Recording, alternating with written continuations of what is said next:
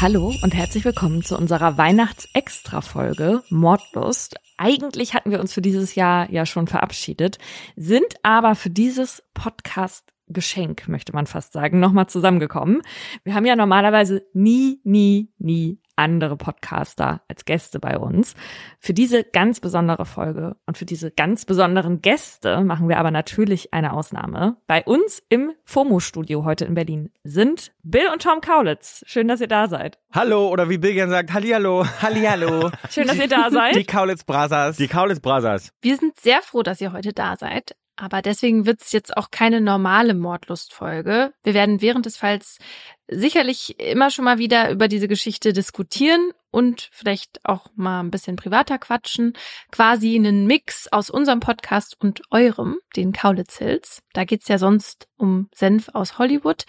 Wieso habt ihr denn jetzt mal Lust auf Crime gehabt? Also Tom, ja, ja, das ist eine gute Frage. Wir wollten eigentlich so, eigentlich bin ich eine richtig gute Detektivin. Das stimmt. Tom, Tom auch ein bisschen. Also wir haben das Gefühl, wir können das einfach immer gut einschätzen. Wir haben gedacht, wenn ihr mal irgendeinen Fall zum Beispiel hättet, wo es noch ein bisschen offen ist, wie, wer was, wie, wo, warum ist überhaupt jemand schuld oder wer ist schuld oder was könnte dahinter stecken, wir würden das sofort für euch lösen. Ja. Tom und ich wollten nämlich eigentlich auch unbedingt Polizisten, Polizisten werden. werden. Bei uns war die war äh, wirklich die Auswahl zwischen Rockstar und, und Polizei. Also Polizei ist auch immer noch Und wir Rennen. zusammen, zusammen dann. Also die Kommissare Kaulitz, die dann immer im Duo kommen. Genau. Und die Fälle lösen. So, wenn die anderen nicht mehr weiterkommen, dann werden wir als Special Cops nochmal eingeflogen. wir werden aber auch gute Richter oder Anwälte. Genau, das hattest du mir nämlich mal Ja. erzählt, dass du eigentlich lieber entscheiden möchtest, Ja. wer ist schuldig, wer ist nicht schuldig. Ja, das, das, das kann Tom auch sehr gut. Ja, also, ich glaube, wir haben da ein gutes. Bill hat kein gutes Bauchgefühl. Er denkt das von sich, hat aber kein gutes Bauchgefühl. ähm, aber ich glaube, wir haben eine gute Intuition. Ich, kann- ich, ich glaube schon, dass wir gut und böse gut auseinanderhalten können. Ihr seid ja auch so von euch überzeugt als Ermittler, dass ihr gerne ein Tatort-Team wärt. Habt ihr ja uns Mhm. mal erzählt. Könnt ihr mir das nochmal sagen? Ihr hattet ja da schon ganz genaue Rollen euch gegeben. Wisst ihr noch? ich wäre gerne der Bösewicht. Ich glaube, bei mir so dieser. Nein, dieser nicht der Bösewicht, der, der, der, Der bisschen Bad Cop. abgefuckte Nein, der Bad Cop, aber so ein bisschen der, der auch mal sich bestechen lässt. Auch Genau. mal der, der, weißt du, der ist immer mal offen noch für ein Geschenk. Der nimmt mal irgendwem die Drogen ab Der und nimmt die dann selber. So. Nein, verkauft du? die selber. Selber Oder- nehmen geht, das kann Nein, kann sie nicht zeigen. Nein, ich finde, ich könnte auch so ein Cop sein, der so ein bisschen Alkohol- und Drogenprobleme hat. Weißt du, die Rolle würde ich gerne spielen. Ja. So einen, wo man immer sagt, ah, der ist eigentlich, können wir den gar nicht mehr so richtig, aber wir brauchen ihn auch irgendwo. Weil er genial ist. Weil er Genial, genial ja. ist. Der ist einfach der, der da am Ende nochmal alles löst. Aber es kann immer sein, dass der auch heute mal nicht aufwacht, weil er gestern wieder total wild gefeiert hat. So da die ja, Rolle. Genau. Und ich bin so wirklich so der klassische Held. Tom wäre so gerne der Denzel Washington. Ich bin der immer. Denzel Washington, Ja. genau. Okay. Ähm, aber da war noch irgendwas mit, jemand schläft mit den Angehörigen oder so, wenn wir uns richtig erinnern. Jemand schläft mit den Eiern. War ich das auch? Ja. Ja. Also wer sonst, Bill? ja gut, ich wäre natürlich auch ein sexy Cop. Die Frage ist, wofür? Weshalb? Was könnte man damit erreichen? Für Informationen. ah ja, für Informationen. Also wirklich Gerne für Informationen, du würdest sozusagen wirklich dann auch mit den, mit den Leuten, die unter dringendem Verdacht gehen. stehen. Ja. Ins Bett. das Ja. würde mehr Sinn ergeben, Ja. als mit den trauernden Ja. Hinterbliebenen. Genau, also Bill würde wirklich. Äh, Obwohl, den würde ich natürlich auch, weißt du, Händchen halten, das eine führt zum anderen, das kann natürlich dann auch passieren. Klar. Aber natürlich, um Informationen rauszukriegen, ja, würde ich mich bereitstellen, dann auch mit denen zu schlafen. wir müssen Absolut. natürlich gucken, dass wir beim Tatort bleiben und nicht jetzt in einen Erotikfilm abdriften. Das kann ja ein sehr erotischer Tatort sein. ja, das stimmt. Same, same. Auf Das eine Fall. schließt das andere nicht Und wer aus. weiß, vielleicht ist ja da schon was in Planung. Wir sind ja als neue, äh, zumindest schon mal öffentlich-rechtlich als neue ähm, Wetten das Moderatoren angekündigt. Vielleicht passiert ja da noch was in Richtung Tatort zukünftig. Ja. Das kann man, kann man ja. Das kann gut sein. Ah, Die sind ja. nämlich große Kaulitz Hills Fans beim ZDF. Ich finde, gesagt. Wetten, das hat genug Männer gehabt, die körperlich waren in letzter Zeit. Vielleicht seid ihr doch eher Detektive. ja, Okay. Detektive. Wie viel Erfahrung habt ihr denn selbst mit Verbrechen? Seid ihr kriminell? Also wir haben schon oft unseren Bankraub haben wir schon oft Ja, durchgeplant. Das also, ist mein großer Traum. Ich möchte unbedingt noch Eine mal eine Bank Bank ausrauben. Ähm, Tom, Okay. Tom und ich, wir suchen zum Beispiel auch immer unsere Freunde danach aus und sagen immer, jetzt stellen wir uns mal vor, da wäre jetzt eine Leiche. Und wir müssten jetzt, diese Leiche müsste jetzt entsorgt werden. Oder Wen, verbu- ja. Oder verbuddelt. Oder ja, die oder, müssen ne? wir irgendwie wen beseitigen. Wir, wen, können wir rufen aus unserem an? Freundeskreis anrufen, der mit uns das machen würde? Ja. Äh, Ich sehe euch vor allem in äh, speziellen Kostümen bei dem Bankraub. Ne? Mhm, Also- ja. Wir haben immer gedacht, wir gehen einfach als wir selbst, weil keiner glauben würde, dass wir eine Bank ausrauben. Ja. Das Weißt du, so richtig, smart. so Ja. richtig aufgestylt, so wie wir, sag ich mal, auch bei The Voice sitzen Ja. würden oder so. Im- Weißt du, im, so. schickes Hemd. Ja. Ja, und dann wirklich, also im Anzug. Ja, und dann als wir selbst einfach so. Stell dir vor, Bill, Tom und Heidi Klum rauben eine Bank aus, sagen alle, ja, auf Ja, keinen Fall. genau. Mal, warum würden die denn nicht machen? Haben die doch gar nicht nötig. Ja. Und dann, und dann haben wir es wirklich gemacht. Paulina, es gibt ja ziemlich viele Gründe, warum es sinnvoll ist, eine neue Sprache zu lernen. Also für Mhm. Urlaubsreisen oder für die Arbeit zum Beispiel auch. Ich fände es für Mordlust zum Beispiel gut, wenn unsere Redakteurinnen Sprachen sprechen würden wie Dänisch oder Indonesisch. Ja, damit wir dann auch Fälle von da behandeln können. Und das fällt uns nämlich immer schwer, weil wir natürlich nicht die Artikel so lesen können. Und unser Vertrauen in Sprachübersetzungs-Apps ist relativ gering aktuell noch. Das stimmt. Und deswegen habt ihr hier auch schon länger kein Auslandsspezial mehr gehabt, was natürlich schade ist. Aber ja, ich finde das halt einen guten Anreiz für unsere Redakteurinnen und ich kann auch gleich mitliefern, wie sie das machen können, also eine neue Sprache lernen, und zwar mit Bubble, der preisgekrönten Sprachlern-App, wo man eben neben Englisch, Spanisch und Italienisch und solchen Sprachen auch sowas wie Indonesisch oder Dänisch lernen kann. Und bei Bubble macht man das alles mit Lektionen, die alltagsrelevante Themen behandeln und kurze, realistische Dialoge enthalten, damit man halt das, was man gelernt hat, auch direkt im echten Leben anwenden kann. Außer man liest jetzt über Verbrechen und braucht das Jura-Vokabular. Dafür gibt es bei Bubble die etwas schwereren Lektionen. Denn die Kurse sind individuell auf die verschiedenen Lernziele ausgerichtet und auch für jedes Sprachlevel verfügbar. Und da die Lektionen nur so 15 Minuten dauern, kann man das Sprachenlernen auch wirklich überall reinquetschen, ob man jetzt auf dem Weg zur Arbeit ist oder im Wartezimmer sitzt. Und neben den Lektionen gibt es auch noch Podcasts, Spiele oder auch Online-Gruppenunterricht. Also so bleibt das Lernen dann auch abwechslungsreich und nicht wie damals in der Schule irgendwie stumpf im Frontalunterricht. Und falls ihr jetzt auch eine neue Sprache lernen wollt, egal ob für die Recherche von Verbrechen oder den Urlaub, dann zahlt ihr jetzt mit dem Code Mordlust, M-O-R-D-L-U-S-T, nur für sechs Monate, erhaltet aber zusätzlich weitere sechs Monate des neuen Bubble-Abos geschenkt. Der Code gilt bis zum 30. April 2024. Der gilt aber nicht für Bubble Live. Infos und Code einlösen auf bubble.com slash Mordlust und alle Infos findet ihr auch nochmal in unserer Folgenbeschreibung.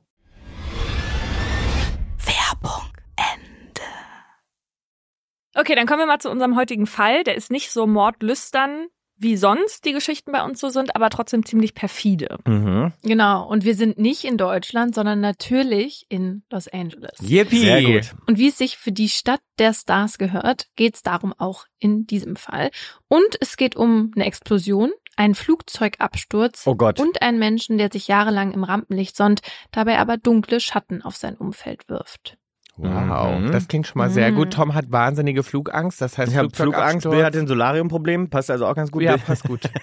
Er war solariumsüchtig viele, viele Jahre Das lang. stimmt, habe ich mir die Haut versaut. Ja. Sieht man aber nicht. Ja, ich gehe ja jetzt auch kaum noch in die Sonne. Jetzt bin ich ein blasses Mäuschen. Ich bin ja jetzt, ich halte mich nur noch im Schatten. Seitdem auf. er Tattoos hat, sagt er, ihm ihm sind die Tattoos wichtiger als ein schöner Ton. Okay, los geht die Geschichte aber nicht in Los Angeles, sondern ungefähr 600 Kilometer weiter nördlich in San Bruno. Kennt ihr das? äh, habe ich schon mal San- gehört. San Bruno? Nördlich. Oder meine ich San Bernardino? Du meinst San Bernardino, Ah, das ja. ist was anderes. S- Äh, nördlich. Hm, ja, weißt das du, weißt weiß du jetzt ich wieder nicht. nicht. Nee. Also Richtung Himmels- San Richtung- Francisco sozusagen. Äh, über LA. Weiter nördlich, ja. Ja. Also Mhm. genau, ja, ja, direkt neben San Francisco ist das. Genau. Ah ja, super. Es Siehst du? ist- Ich kenne ist- mich aus. Es ist Donnerstag, der 9. September 2010, kurz nach 18 Uhr. In einem der Bungalows, die da im Stadtteil Crestmore sind, da befinden sich der 19-jährige Joe und seine Freundin Jessica. Und die wollen sich gerade auf die Couch fläzen. Ihr Abendprogramm ist klar, die wollen heute die NFL gucken.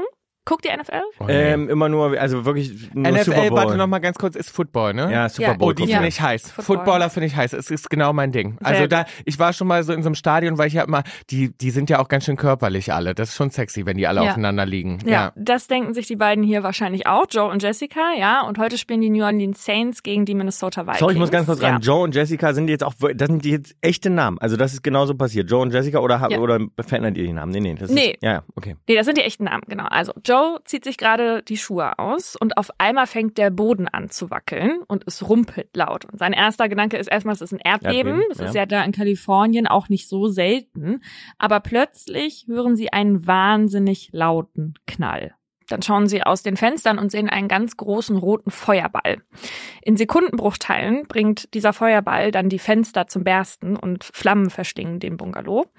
Joe und Jessica stürmen dann raus zur Hintertür, aber der Türknauf, der ist bereits so heiß, dass Joe ihn kaum noch anfassen kann. Sie laufen ins Freie und den Hügel hinter ihrem Haus hoch.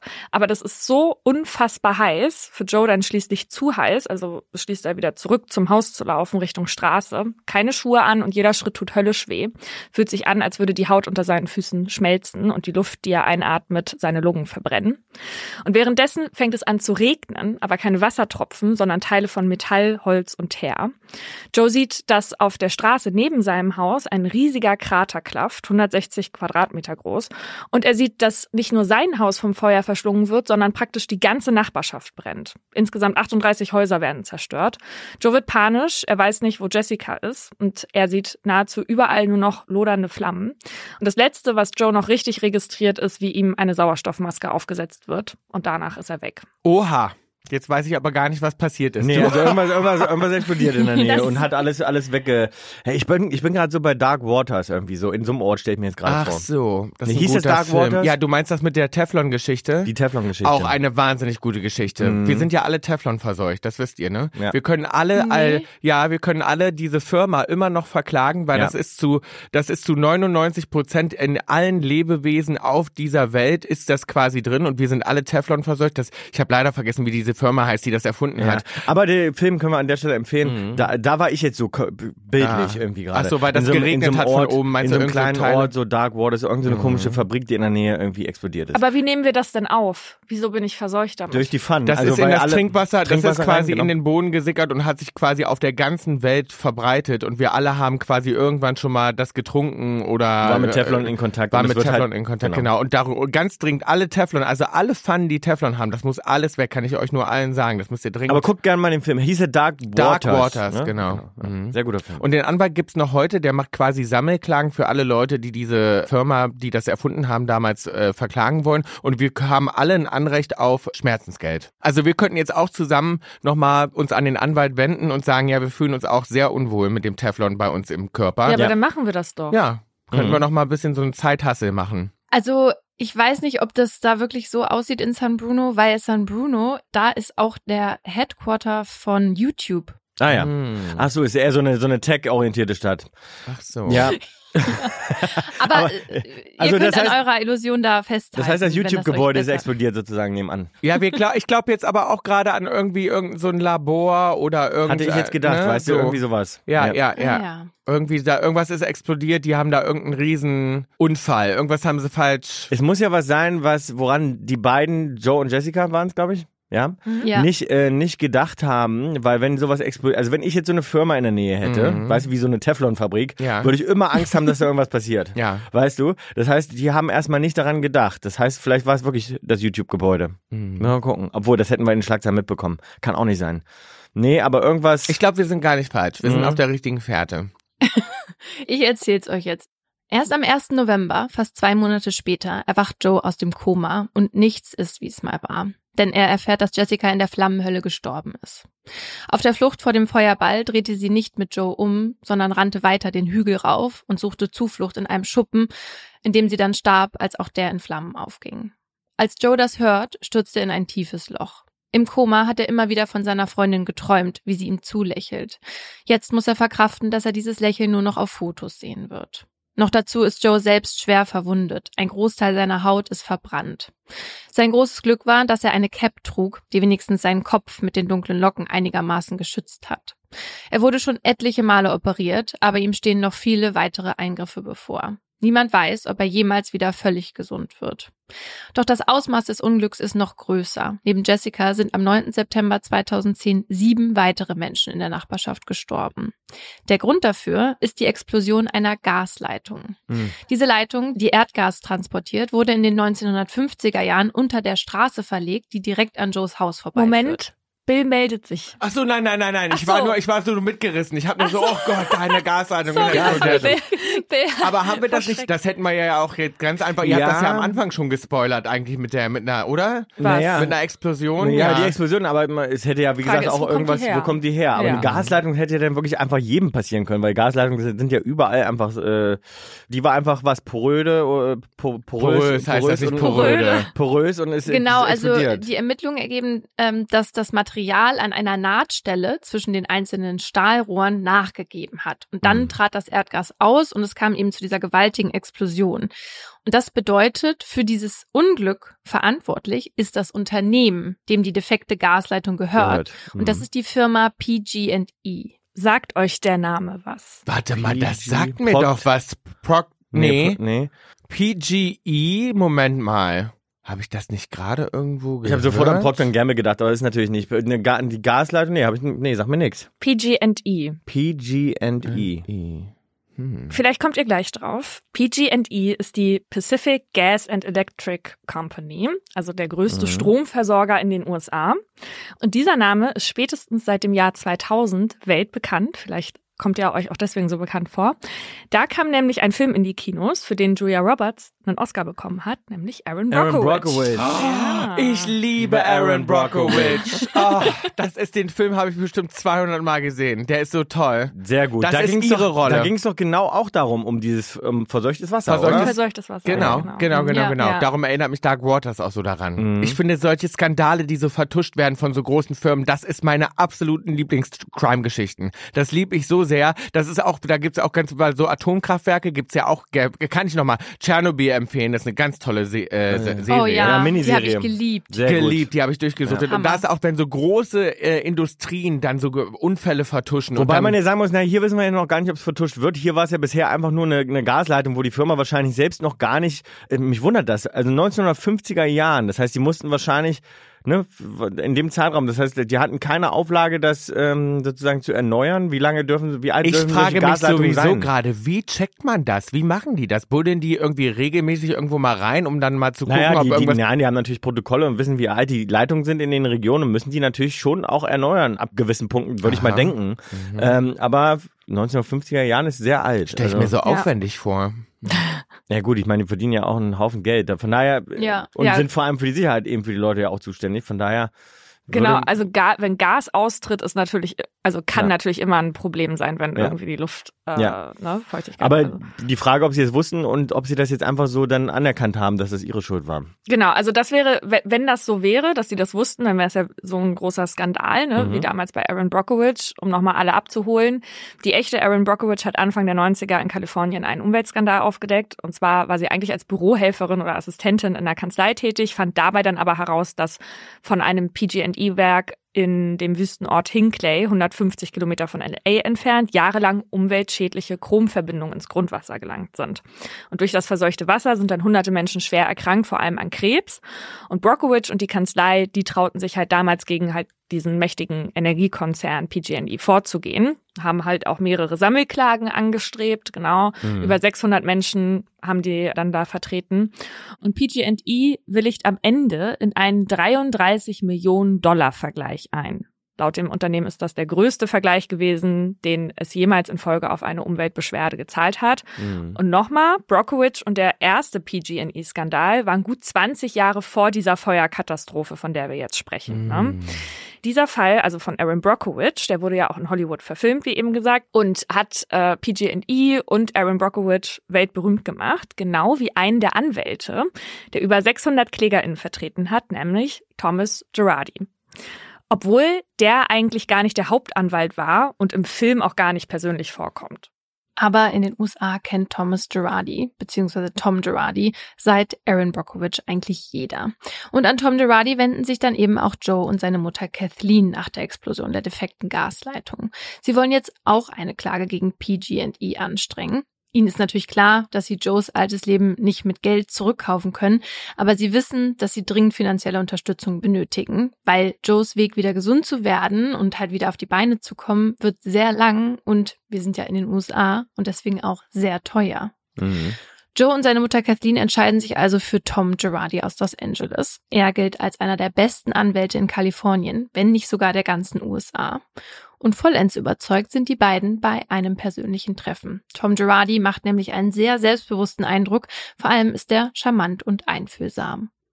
Und als sie sich von dem Anwalt verabschieden, ist Kathleen sicher, dass Girardi PG&E Zitat, in den Arsch treten wird.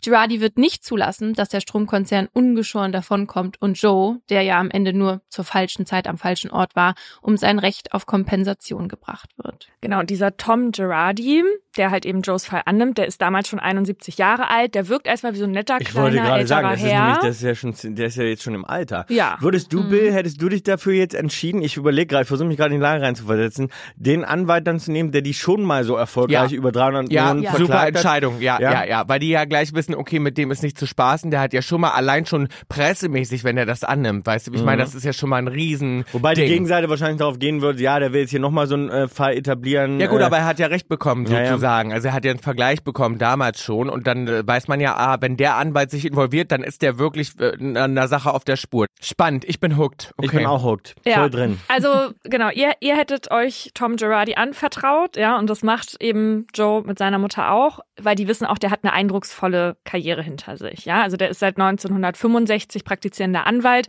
Mit gerade mal 31 Jahren ist er der erste in Kalifornien, der in einem Prozess wegen einer fehlerhaften medizinischen Behandlung mehr als eine Million Dollar Schadenersatz erstritten hat. Und seine Vorstellung von Erfolg ist halt eben dieses David gegen Goliath-Szenario, ja. Und im Laufe seiner Karriere zieht er halt nicht nur gegen so große Stromversorger wie PG&E in den USA vor Gericht, sondern halt auch gegen namhafte Arzneimittelhersteller und mehrere Hollywood-Filmstudios. Girardi ist also ein Kämpfer für Recht und Gerechtigkeit und schafft es so, die Mächtigen der Mächtigen zu bezwingen. Also er ist quasi hier der Held, ja, der die Armen verteidigt. Und er ist in über 100 Fällen involviert, wo es wie bei Aaron Brockovich halt eben um riesige Vergleichszahlungen gilt. 2007 trägt er in einem Fall gegen einen Pharmakonzern beispielsweise dazu bei, dass ein 4,8 Milliarden Dollar Vergleich erstritten wird. Und für seinen Erfolg wird er 2014 auch in die Trial Lawyer Hall of Fame, also für die besten US-amerikanischen AnwältInnen aufgenommen. Diese ganzen Pharmaceutical Cases finde ich ja auch so spannend. Ja. Weil das ist so wahnsinnig. Ich habe gerade auch eine Serie gesehen, die heißt ähm, Du meinst, wo sie abhängig gemacht werden? von Oxycontin. Von Oxycontin. Das Ja. ist ja auch, Ja. das ist ja auch riesengroß. Eine Freundin von mir hat neulich eine OP gehabt in Amerika und dann rufe ich die an und sag so, und wie geht's dir? Sie so, ach super, ich merke gar nichts. Und ich so, sag mal, das war doch eine krasse OP. Sie so, ja, der Arzt hat mir sowas verschrieben. Ich so, was denn? Sie so, Oxycontin, mir geht's super, ich merke gar nichts. Ich so, Maus, du musst sofort damit aufhören, du bist sofort abhängig davon. Das ist ja auch so ein Skandal. Gibt's eine sehr gute Serie, die Eine ich gerade gesehen Netflix-Doku auch Genau, drüber, ne? Netflix-Doku, Ja, ja. mhm. Wahnsinn. Okay, finde Ja. ich super, den Anwalt. Ich liebe den. Also der ist auf jeden Fall gewaltig. Und vier Jahre später hat der noch einen Fall auf dem Tisch, von dem wir euch jetzt erzählen. Aber der Fall spielt auf der anderen Seite des Pazifiks, nämlich in Indonesien. Genau, auf der Insel Java macht sich nämlich am frühen Morgen des 29. Oktober 2018 Hasnawati auf den Weg zum Flughafen. Für die Mutter von vier Kindern ist es ein klassischer Montagmorgen. Die fliegt nämlich jede Woche mit dem ersten Flieger von der indonesischen Hauptstadt Jakarta, wo sie wohnt, die eine Stunde auf die Insel Bangka, wo sie als Richterin am obersten Gericht arbeitet. Und an diesem Montag steigt sie gemeinsam mit 180 weiteren PassagierInnen in den Flieger der indonesischen Billig-Airline Lion Air. Nach den letzten Checks der achtköpfigen Crew heißt es für den Flug 610 Boarding completed und um 6.21 Uhr hebt die weiß-rote Maschine ab. Und was dann passiert, das lässt sich dann anhand von ZeugInnen-Aussagen und Wartungsaufzeichnungen und der Blackbox rekonstruieren. Zwei Piloten funken schon kurz nach dem Start den Tower an, mit der Bitte zurückkehren zu dürfen. Sie bekommen die Erlaubnis, drehen aber dann nicht um. Stattdessen beobachten ZeugInnen, wie sich der Flieger erst nach links neigt, dann auffällig oft an Höhe gewinnt und wieder verliert und schließlich im Sinkflug auf das Meer zu steuert. Um 6.32 Uhr Tom, das ist jetzt ganz schlimm für dich, bricht die Kommunikation zum Tower ab, die Maschine stürzt mit der Nase voran mit so gewaltiger Geschwindigkeit ins Meer, dass sie in etliche Teile zerbricht. Nur elf Minuten nach dem Start sind Hasnabati und die anderen 180 PassagierInnen und die acht Crewmitglieder tot. Während sich die Rettungskräfte darum bemühen, die Leichen aus dem Meer zu bergen, suchen die Behörden nach der Ursache für den Absturz des fast neuen Passagierfliegers. Also das war jetzt keine alte Maschine oder so, woran es hätte gelegen haben können. Und das ist natürlich super kompliziert und es dauert fast zwei Jahre, bis ein finaler Abschlussbericht vorliegt. Einfach heruntergebrochen. Also es gab vor allem ein gravierendes Problem und zwar ein Sensor, der hat falsche Messdaten geschickt. Und für das Flugzeug wirkte das also so, als ob es nicht richtig in der Luft liegen würde. Und wenn das der Fall ist, dann kann die Strömung abreißen und die Maschine abstürzen. Und um das zu verhindern, hat sich an Bord ein System automatisch eingeschaltet, das die Lage des Flugzeugs dann korrigiert. Und dieses System dachte fälschlicherweise, dass die Nase des Fliegers zu hoch sei und hat ist Die dann Nase nach deswegen unten. nach unten gedrückt mit der Konsequenz, dass das Flugzeug ins Meer Und das können die. Piloten dann nicht sozusagen Überschreiben. überschreiben mit ihren ähm, mit manuellem Eingreifen sozusagen. Das, das finde ich das Erstaunliche. Und das ist ja wirklich zum Beispiel auch diese ganzen Flugzeugabstürze. Das äh, war ja sowieso auch ein riesen Case jetzt gerade vor ein paar Jahren noch mit dieser neuen Boeing war das glaube ich ne die Boeing Baba Baba Max. Das war ein ganz neues Flugzeug, was Boeing Ja. introduced hat, wo es auch genau so ein Problem gab. Zwei Flugzeuge abgestürzt und es gab ein Problem auch mit solchen äh, Automatismen, die dann sozusagen drin sind, mit so Sicherheitssystemen. Ich kann es nicht genau beschreiben, was es war, aber eine ähnliche Sache, dass die Piloten sozusagen nicht mehr eingreifen konnten, weil was überschrieben wurde, weil weil sozusagen das Flugzeug automatisch was gemacht hat und zum, Ja, ich zum glaube, Absturz man geführt denkt hat. Und das dann immer dauert so- natürlich und das ist genau das gleiche. Riesenkonzern involviert natürlich, so jemand wie Boeing, die dann einfach ein neues Flugzeug, die hatten dann hunderte Bestellungen von den größten Airlines auf der ganzen Welt, alle haben dieses neue Flugzeug gekauft und dann wollen die natürlich erstmal nicht, dass rauskommt, dass es irgendwie an ihrem Flugzeug liegt. Ja, mhm. Ähm, und darum dauert es oft so lange und überhaupt mal rauszufinden, woran liegt es eigentlich? Ist es wirklich das Flugzeug und so weiter? Das finde ich auch immer wahnsinnig spannend. Da sowas würde ja einen Konzern in den Ruin treiben. Ja, also tatsächlich war das hier ja genau so eine Maschine, also eine Boeing 737 Max. Und generell fände ich Technik ja super, aber immer nur solange sie die Menschen unterstützt und nicht die Entscheidung den Menschen abnimmt. Ne, Also Ja. die letzte Entscheidung muss eigentlich immer bei, Immer den, bei den Menschen Menschen sein. Ja. Ich glaube, dass das vielleicht da auch dann so ist, dass die denken, ja, weil es gibt ja auch ganz schlimme Fälle, wo ähm, Piloten Selbstmord begangen haben und dann die ganzen Passagiere mit in den äh, Tod German gerissen. Wings. Deswegen haben wir ja immer die jetzt äh, mindestens zwei Piloten, die vorne drin sein Mhm. müssen. Also, Aber ich glaube, das wurde wieder geändert. Ich kenne jetzt viele Inlandsflüge wieder, wo nicht zwei Piloten drin sitzen. Habe ich jetzt ganz oft gesehen. Ja, den Tag zum Beispiel bin ich äh, geflogen. Und da ist eine äh, Freundin von mir, saß neben mir, wahnsinnige Flugangst. Und ähm, wir steigen ein. Ich war total hundemüde. Bin eingestiegen, habe mich hingelegt und sie saß hast du wieder durchgefeiert? Ich habe durchgefeiert und dann habe ich mich und dann habe ich mich hingelegt, dachte, oh geil, jetzt kann ich ein bisschen pennen. Das war auf dem Weg in, in den Urlaub und sie hatte totale Panik vor dem Fliegen, hat sich dann ordentlich betrunken die ganze Zeit und auf einmal kam von vorne der der Pilot mit einem Autogrammwunsch. Ich habe das nicht mitbekommen, weil ich geschlafen habe und sie, und und der nimmt ihr gibt ihr quasi einen Zettel, da stand so ein Brief und meinte so, ah, lieber Bill Kaulitz, wir freuen uns sehr, Sie an Bord zu haben und so und können Sie vielleicht die zwei Karten unterschreiben und, Und sie so, guckt können ihn Sie an und sagt, vielleicht das scheiß Flugzeug Sie guckt ihn an und sagt so, Entschuldigung, wer fliegt jetzt das, Das Flugzeug? Flugzeug. Und er sagt das Ach, auf Autopilot. Autopilot. Echt? Und sie hat einfach einen Nervenzusammenbruch bekommen, hat sich Ach, total stimmt, aufgeregt. Gehen Sie sofort zurück ins Cockpit, das kann ja wohl nicht wahr sein. Aber, und so. das, aber, aber ich weiß gar nicht, ob das in die Regel fällt, weil dann war ja einfach niemand. da war im dann Cockpit. niemand. Nee, wahrscheinlich. Oder der hat, weiß ich nicht, ob eine Stewardess denn da rein darf oder, Oder war es so. verbotenerweise? Sag jetzt nicht welche Airline, sonst kriegen die richtig Ärger. Mhm. I don't Das ist know. nämlich, glaube ich, nicht erlaubt, also dass da niemand ist in, bei einem Passagierflug. Naja, vor allem, wenn die Tür nicht abgeschlossen ist und dann jeder da rein kann. Ich glaube, da ne? stellt sich dann immer eine Stewardess davor. Das sehe ich ganz oft, dass sie dann davor, dass die Flugbegleiter davor stehen und dann immer sagen nein und, und, und die schließen dann ab. Also es gab ja die Zwei-Personen-Regel im Cockpit nach German Wings, aber deutsche Fluggesellschaften haben die dann halt wieder abgeschafft. Mhm. Aber Bill war jetzt quasi fast dazu dafür verantwortlich, dass ein Flieger abgestürzt ist. Ja, das tut mir leid. Kann man so aussagen. Krass. Ohne dass er es wusste. Ohne dass ich es wusste. Ich habe das auch die ganze Story erst danach gehört. Ich bin nämlich nicht aufgewacht von dem ganzen Streit.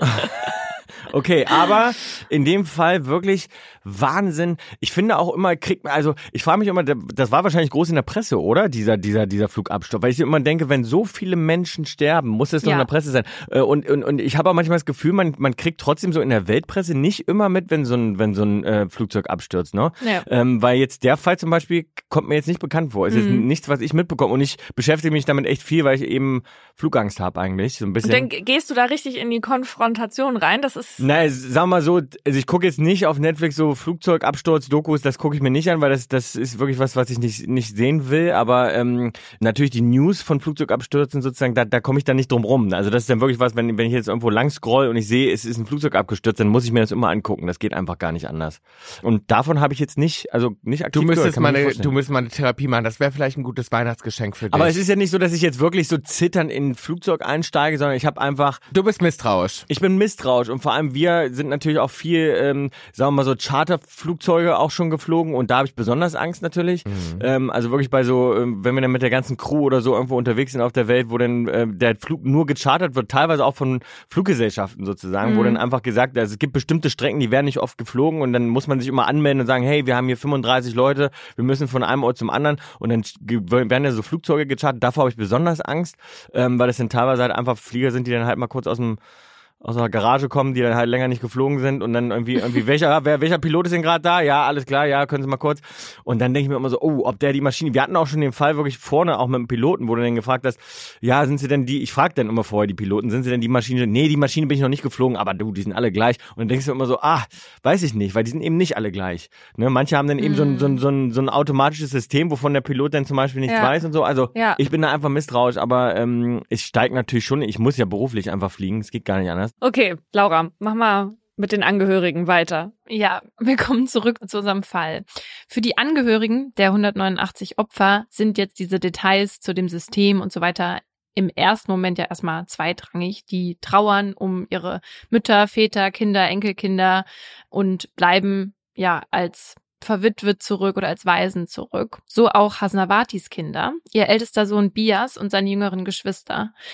Aber noch bevor die Leiche seiner Mutter überhaupt identifiziert ist, muss sich Bias mit der Justiz auseinandersetzen, weil bei ihm und auch den anderen Hinterbliebenen melden sich kurz nach dem Unglück mehrere Anwaltskanzleien, die ihnen anbieten, den Flugzeughersteller Boeing in ihrem Namen auf mehrere Millionen Dollar Schadenersatz zu verklagen. Was ja an sich nichts Schlechtes ist, ne? Aber Bias ist von diesen Anrufen halt so kurz nach dem Tod seiner Mutter total überfordert und er will jetzt auch nicht dem Erstbesten zusagen. Er recherchiert also erstmal selbst zu den ganzen Kanzleien und unter den Anwältinnen, die sich angeboten haben, ist auch Tom Girardi. Und Bias liest nur Gutes über ihn, also fällt auch seine Wahl auf ihn. Und Girardi verspricht Bias und seinen Geschwistern, dass er sie besser vertreten könne als jeder andere. Nicht umsonst hat er ja in der Vergangenheit oft bewiesen, dass er es mit besonders großen Firmen locker aufnehmen kann. Und der Prozess gegen Boeing soll da keine Ausnahme werden. Und Girardi selbst, der profitiert natürlich auch davon, dass er halt für seine Mandantinnen regelmäßig sehr viel Geld erstreitet. Also er ist auch ein sehr reicher Mann. Sein Vermögen wird auf 250 Millionen Dollar geschätzt. Und seine Kanzlei hat einen Sitz in Bestlage in Downtown LA.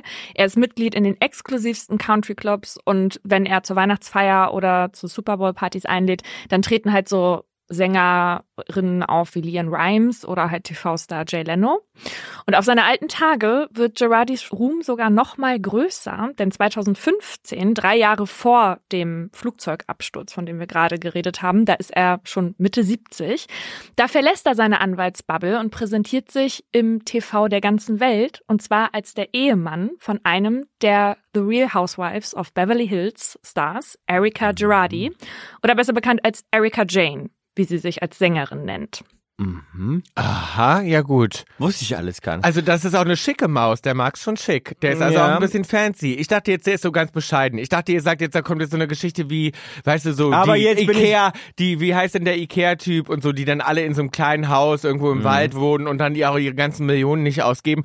Ich bin gerade hin und her gerissen, wie ich das finde. Ich, ich liebe ja eigentlich, wenn, ich sage immer, Geld muss fließen und ich finde es eigentlich gut, wenn er nicht so Dagobert-mäßig da drauf sitzt und den ganzen Tag nur guckt, dass sein Kontostand höher wird, sondern der auch ein bisschen Fun hat und geile Partys macht und Country Clubs Ja. und dieses Ganze finde ich irgendwo auch gut, aber als Anwalt macht es natürlich auch immer so ein Es hat kleines einen Beigeschmack, bisschen, es hat einen immer Beigeschmack, und weil man Mhm. natürlich jetzt auch, jetzt sieht man, die, die, die Kohle fließt. Geld ähm, es verändert ja auch teilweise Menschen. Und wenn ich jetzt gerade auch höre, dass er sozusagen aktiv dann auch in solchen Fällen Leute anschreibt, zu sagen, hey, ich würde dich gerne vertreten, erinnert mich das ein bisschen in, in Amerika, würde sowieso viel Werbung gemacht, da sind ja immer riesengroße Plakate auf dem Sunset Boulevard, ich bin ihr Unfallanwalt, melden Sie sich bei mir, wir holen das meiste Geld für Sie raus, bla bla bla. Es gibt ja Ähm, kein, kaum jemand in Amerika, der nicht eine Klage gegen irgendwen am Genau, Laufen in Amerika ist ja das Klagen Ja. sehr groß und es wird überall wahnsinnig beworben, auch immer mit, mit, mit eben hohen Geldern, von wegen wir holen ganz viel Geld für sie raus. Es hat für mich natürlich immer einen unseriösen Beigeschmack. Mhm. Ja, finde ich spannend. Also Bill hat ja ganz am Anfang gesagt, ich liebe den. Ich bin mal gespannt, wo es hingeht. Kann Oh sein- nein, macht mir das jetzt nicht kaputt. Ich fand den so toll die ganze Ich bin mal Zeit. gespannt, wo es hingeht. Vielleicht hast du dich wieder richtig unsympathisch gemacht. Das kann gut sein. Oh, mal gucken. das kann gar nicht sein, wenn der, wenn der Aaron Brockovich damals da. Ja, naja, aber mal gucken. Ich bin, ich habe irgendwie so eine kleine Vermutung. Aber ähm, sehen wir mal. Ich, was ich ja interessant fand an der Info gerade auch war sozusagen, dass die Klagen Ideen und die Richtung sofort an Boeing ging. Ne? Es ging nicht um die Fluggesellschaft, sondern es ging sofort an Boeing. Ne? Keiner hat jetzt sich Ja. überlegt, also es ging so, es war relativ schnell klar nach den zwei Monaten, dass es sozusagen am Flugzeug gelegen hat und dass die Fluggesellschaft an sich nichts dafür kann, sondern Boeing. Ja. Naja, nee, da, also zwei Jahre hat das ja gedauert, zwei bis dieser Jahre. Abschlussbericht. Ah ja, okay, alles klar. Äh, genau. Und wir wissen natürlich nicht, vielleicht haben die auch versucht, die Airline zu verklagen äh, Mhm. oder so, aber am Ende ist ja klar, dieser technische Defekt, der lag ja am Flugzeug. Mhm. Genau, deswegen geht's jetzt gegen Boeing. Aber jetzt gerade sind wir, um nochmal ein bisschen den Girardi näher kennenzulernen, bei seiner Frau Erika, wie gesagt. Genau. Erika ist früh klar, dass sie berühmt werden will. Also geht sie mit 18 Jahren nach New York und versucht da ihr Glück bei Castings für Film- und Fernsehproduktionen. Und um das Geld für die Miete aufzutreiben, arbeitet sie nachts als Gogo-Tänzerin. Dabei lernen sie den DJ Thomas Zizzo kennen. Die beiden werden ein Paar, sie wird schwanger, die beiden heiraten und Erika legt ihre Karrierepläne erstmal auf Eis. Aber kurz nach der Geburt ihres Sohnes geht die Ehe dann in die Brüche. Erika entscheidet, dass sie es nochmal im Showbusiness probieren will und wo könnte man seinen American Dream besser wahr werden lassen als in Los Angeles. Aber auch dort klappt das eher so mittelmäßig für die. Also in den 90ern kriegt sie ein paar Schauspielrollen, zum Beispiel bei Law and Order aber ihr Durchbruch bleibt aus. Um ihr Leben in LA irgendwie finanzieren zu können, arbeitet sie ja wie viele andere als Kellnerin, unter anderem im Chasons, einem Lokal in West Hollywood, in dem jahrelang die Oscarverleihung stattgefunden hat. Dort schlüpft sie jeden Abend in ihre Arbeitsuniform. Das ist ein enges grünes Samtkleid und schwarze High Heels und bedient da eben PolitikerInnen, Filmstars und andere berühmte Gäste. Und unter ihren Gästen ist irgendwann dann auch Tom Girardi. Und der scheint ganz angetan von der großen, schlanken Blondine, die so ein bisschen Ähnlichkeit mit Barbie hat. Er fragt nach ihrer Nummer und Erika, die da Ende 20 ist, händigt sie dem 32 Jahre älteren Tom aus. Tom, Altersunterschied ist ein Thema, was oft irgendwie an dich herangetragen wird. Findest du, da gibt's eine Grenze irgendwie? Findest du 32 Jahre zu viel? Wie alt war sie da jetzt? Ende 20. Ende 20. Ja, ich, also ich finde immer so, wenn man erwachsen ist, habe ich das, habe ich immer das Gefühl, da gibt's keine Grenze, weil ich immer denke, so erwachsene Menschen können sich ineinander verlieben. Ähm, das, das hat mit dem Alter nichts zu tun. Also ist immer so meine Meinung. Klar, es klingt erstmal immer viel, so 30 Jahre, aber äh, grundsätzlich, ey, denke ich mir immer, wo die Liebe hinfällt. Man kann sich nicht aussuchen, wie man sich verliebt. Ich finde auch, ähm, no one cares. Also ja, es ist halt also, halt so. Und ich denke, und ich, und also wie gesagt, und es ist ja oft jetzt auch, also ist ja sowieso so, dass oft das so rum gar nicht hinterfragt wird. Ne? Da, da, da sagt oft keiner was und dann bei älteren Frauen, die jüngere Männer haben, da ist es dann immer mehr ein Thema. Ja, ja, total. Und ich verstehe es einfach, ich verstehe es einfach nicht wirklich, weil ich immer denke, wie gesagt, erwachsene Menschen, man kann sich das nicht aussuchen. Jeder, der mal so richtig verliebt war, weiß das, glaube ich, äh, dass man, dass man sich das ja nicht äh, frei entscheiden kann. In, weißt ja. du, in wen und ich liebe solche Love Stories. Ich liebe, wenn Leute sich so irgendwo treffen, weißt du, wie ich meine, und man total und dann auch aus so unterschiedlichen Bereichen. Ich meine, die Maus, die kellnert da, weißt du, wie ich meine, er kommt da als Top-Anwalt rein und dass er dann aber sagt, ey, weißt du was, ich finde die toll, ich hole mir jetzt die Nummer von der und sie sagt, ja, alles Klingt klar. erstmal nach einer süßen Geschichte. Finde ich erstmal gut. Aber mal gucken, wo es hingeht. Mhm. Ja, also äh, genau, erstmal klingt das so ein bisschen nach so einer Pretty Woman Love ja, Story, genau. ne? Aber Ja. jetzt passiert folgendes, also die lernen sich dann da halt kennen und Erika gibt ja ihre Nummer raus und dann ruft aber nicht er an, sondern seine Sekretärin und will ein Treffen ausmachen. Und das findet sie irgendwie gar nicht cool. Also die sagt so, ja, sagen Sie Mr. Girardi, wenn er mich zu einem Date ausführen will, dann muss er mich schon selber anrufen und mich fragen und mir genug Zeit vorher geben, mich vorzubereiten. Weil die hat schon so ein bisschen das Gefühl, vielleicht ist das eine Nummer, die er so öfter Mhm. abzieht, ne, und sagt, nee, ich bin hier nicht jede x-beliebige Frau und ich bin auch nicht bereit, so behandelt zu werden. Guter Move. Mhm. Mhm. Kennst du die eigentlich, Bill? Also, Nee. ne, weil, weil, Nee, ich liebe ja weil du guckst Reality. ja Reality, ist, wollte ich jetzt gerade fragen. Ist sie, also die, die war denn, wann war die dabei? 2000, hat die gesagt, 2015 fängt es 15. an. Da war die also bei, bei Beverly Hills. Bis Ja. heute. Vielleicht, Bis wenn ich heute. sie sehe, vielleicht. Ja, Ist da- Ja, wir, wir, zei wir zeigen euch die gleich mal. Ja, genau. Weil du bist ja auch oft irgendwie so ähm, mit den Beverly Hills Housewives irgendwie naja, so mit Lisa, mit Lisa Wenderpump. Ja, ne? Ja. Wollte ich gerade sagen. Also sie ist relativ bekannt. Wenn du sie siehst, wir zeigen euch gleich mal ein Foto. Genau, also sie hat äh, hier gar nicht irgendwie, sieht das gar nicht an, dass sie jetzt alles stehen und liegen lassen soll für diesen erfolgreichen Anwalt, nur weil der hier einmal mit den Fingern schnipst. Und Tom geht dem dann auch nach und so beginnt Erikas ganz persönliche Pretty Woman Story, in der sie den Job als Kellnerin dann nicht mehr nötig hat und als sie nach der letzten Schicht das grüne Kleid auszieht, schmeißt sie es direkt in den Müll und spaziert raus aus dem Lokal hinein in ihr neues Luxusleben. Und ihr Luxusleben führt sie in den Nordosten von Los Angeles nach Pasadena, weil dort steht Toms Pasadena Mansion. Da haben wir auch mal gewohnt. Ja? Im Pasadena? Natür natürlich. Kennt ihr die Pasadena Mansion von Tom Girardi? Nee, ich kenne die Menschen nicht, aber wir haben auch mal in Pasadena gewohnt. Zweieinhalb Jahre, natürlich. Du meinst Glendale? ja, aber das ist ja Pasadena. Nee, ich, nicht- achso, ich verwechsel das mit Pacific Palisades. Ja, Ja, ja, nee, okay, Pasadena. Pasadena, na klar. Ja. Ja. haben wir auch gewohnt. Ja, war ganz schön da. Mhm. Der hat eine große Ist nicht meine Lieblingsgegend. Nee, meine auch Nee. nicht. Ist schon ganz schön ab vom Schuss. Also Ja. wenn man so in West Hollywood, also wenn der da, das Lokal war in West Hollywood, wo er sie da kennengelernt hat, da muss er schon Also er eine hat Ecke viel, fahren. genau. Also er hat viel Geld, aber man kriegt da in der Gegend mehr für sein Geld. Also er ist ein kleiner Geizhals. Ja, das stimmt, ja. Ja. Mhm. Ja, also diese Villa ist ziemlich groß, 1000 Quadratmeter. Die ist im mediterranen Stil gehalten, natürlich mit mehreren Schlaf- und Badezimmern, einem Weinzimmer, einer Gästesuite und einer eigenen Kapelle. kann man auch machen. Und wer da durch die Flügeltüren im Wohnzimmer ins Freie tritt, der blickt auf einen gewaltigen Springbrunnen, der zum Pool führt. Und dieser Garten mit seinen ganzen Spazierwegen, dem eigenen Rosengarten und mehreren Terrassen, das wirkt fast wie so ein Park. Und das liegt vielleicht daran, dass dieser Garten von den Männern entworfen wurde, die auch den Central Park in New York geplant haben. Okay, wow. Ja. Klingt erstmal, klingt erstmal alles wie Bills Haus jetzt aktuell. Hast du auch einen Rosengarten? Nee, Nee. ich habe also aber eine Kapelle. Richtig am Protzen. Also, eine Kapelle, ja. Ich habe ich hab eine Kapelle. Ich habe äh, ich bin ähm, ich habe ein sehr sehr schönes Haus. Ich wohne aber in den West Hollywood Hills, also ich wohne genau da, wo äh, er sein wo man weniger, weniger kriegt für sein Geld. wo man weniger kriegt für sein Geld, aber ich habe einen wunderschönen, ich habe gar nicht so großen Garten, ich habe einen wunderschönen Blick aber über die ganze Stadt. Ich sehe auch das Hollywood Sign von meinem Haus. Toll. Cool. Ja, ich kann aber, das Hollywood Sign sehen und ich aber rege mich Bill- darüber auf und ich will gerade eine Petition starten, dass das nachts angeleuchtet wird. Das leuchtet nämlich abends nicht und ich finde, das müsste so sein wie der wie der Eiffelturm oder so, dass der dass das nachts glitzert Hat und es noch nie ge hat es noch nie geleuchtet? Die haben das mal eine Zeit lang, ja, und dann haben die das, ich habe das schon recherchiert, dann haben die das äh, geändert, weil die halt, die Leute, die da sind, sich alle genervt und gestört Ja, fühlen. ja, Aber ich denke mhm. mir so, ja, mein Gott, die Leute in Paris nervt das bestimmt auch, aber Ja. das ist nun Du mal lebst das. nun mal so an so einem, an ja, so einem und ich finde, ich finde, die könnten es wenigstens irgendwie so bis zwei Uhr nachts oder so anlassen und dann eben abstellen für ein paar auch. Stunden. Und ich finde, da ist ja so viel Sonne, du könntest das auch mit Solar machen. Ja. Also ich habe schon überlegt, ob wir da nicht mal irgendwie so ein äh, Eine so Petition ja, starten wieder. mhm, genau. Wäre ich, wär ich auf jeden Fall dabei. Nee, aber sonst wohnt Bill äh, eher so Single-Man-mäßig. Ja, bei mir ist alles eine. Was heißt Single Man? Kennst, kennt ihr den Film A Single Man? Nee. Nee, ah, der ist Nee. von Tom Ford. Das ist ein ganz, ganz, toller, Film. Wie, wie, man sieht schon, wir kommen immer nur mit Filmvergleichen sozusagen die ganze, Ja. der, der ganze Tag. Wir lesen nicht so viele Bücher, wir gucken ja Filme. Ja, wir gucken ja Filme und das ist wirklich ein ganz, ganz toller Film. Den kann ich euch nur empfehlen. Der äh, Tom Ford hat zwei Filme gemacht: Single Man und Nocturnal Animals. Sehr gut. Äh, Nocturnal Animals ist auch ein ganz, ganz spannender äh, Film. Der ist wie so ein ganz langer Albtraum. Der, ähm, den könnt ihr euch auch gut angucken. Jedenfalls hat der Klingt verlockend. Ja, nee, der ist gut. Also da geht's auch, das ist auch um Mord, Mord und so. und ja. Also, aber es ist ganz toll gemacht. Die Cinematography ist in, also wahnsinnig schön. Und der hat immer ganz tolle Locations und die, der in Single Man wohnt quasi in so einem 50er Jahre Mid-Century Bungalow-Style.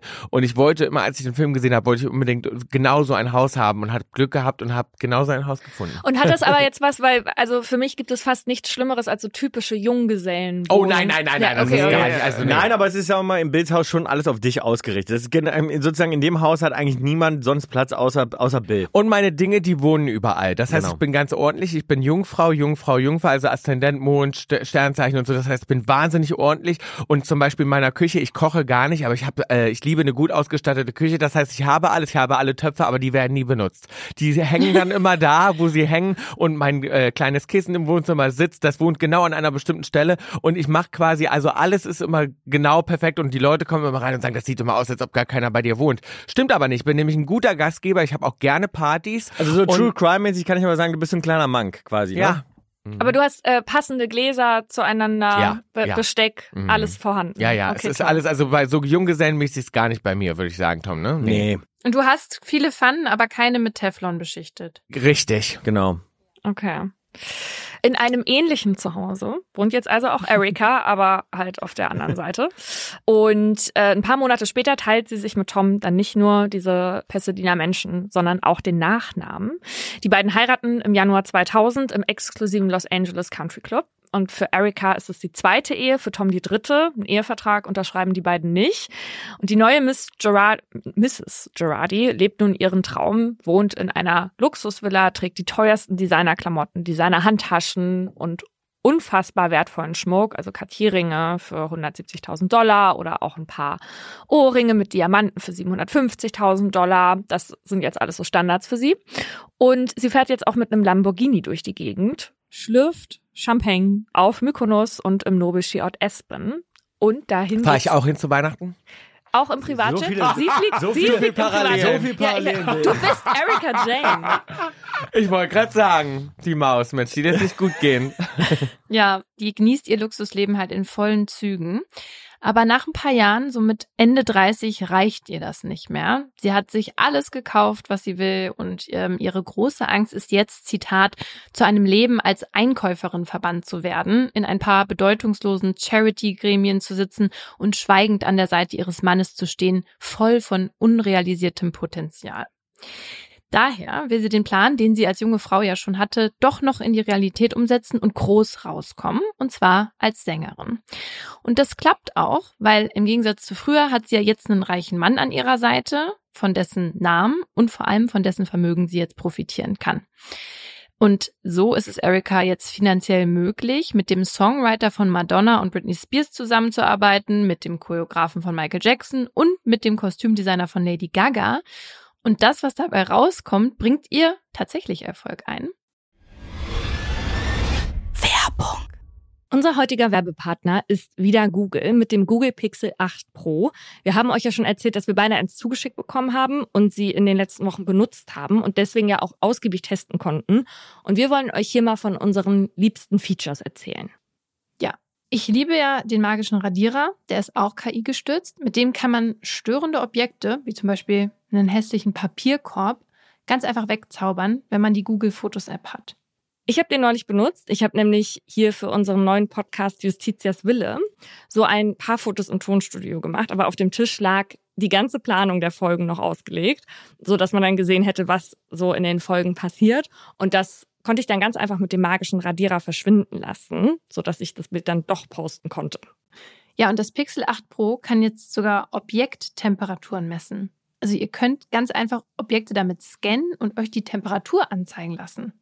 So könnt ihr zum Beispiel prüfen, ob euer Getränk nicht mehr zu heiß ist oder wann die Bratpfanne die optimale Temperatur erreicht hat.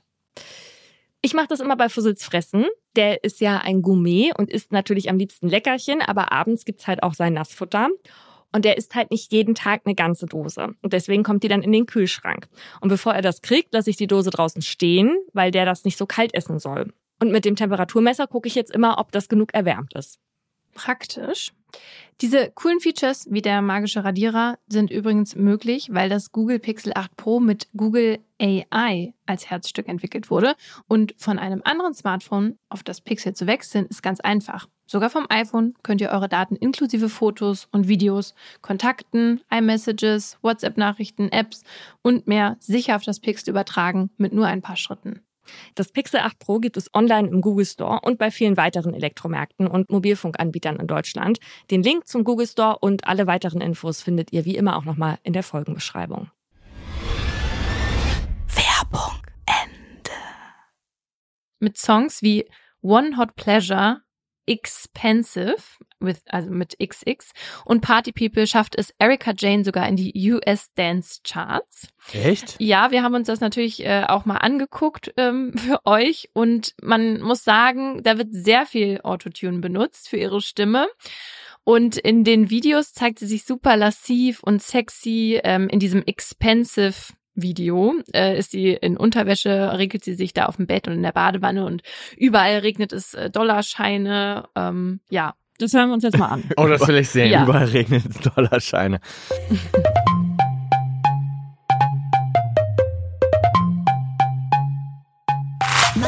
My like a python, tick ticking like a time bomb. Limited edition, gotta buy it with no try on. I purchase like a lion, knock 'em out like Tyson.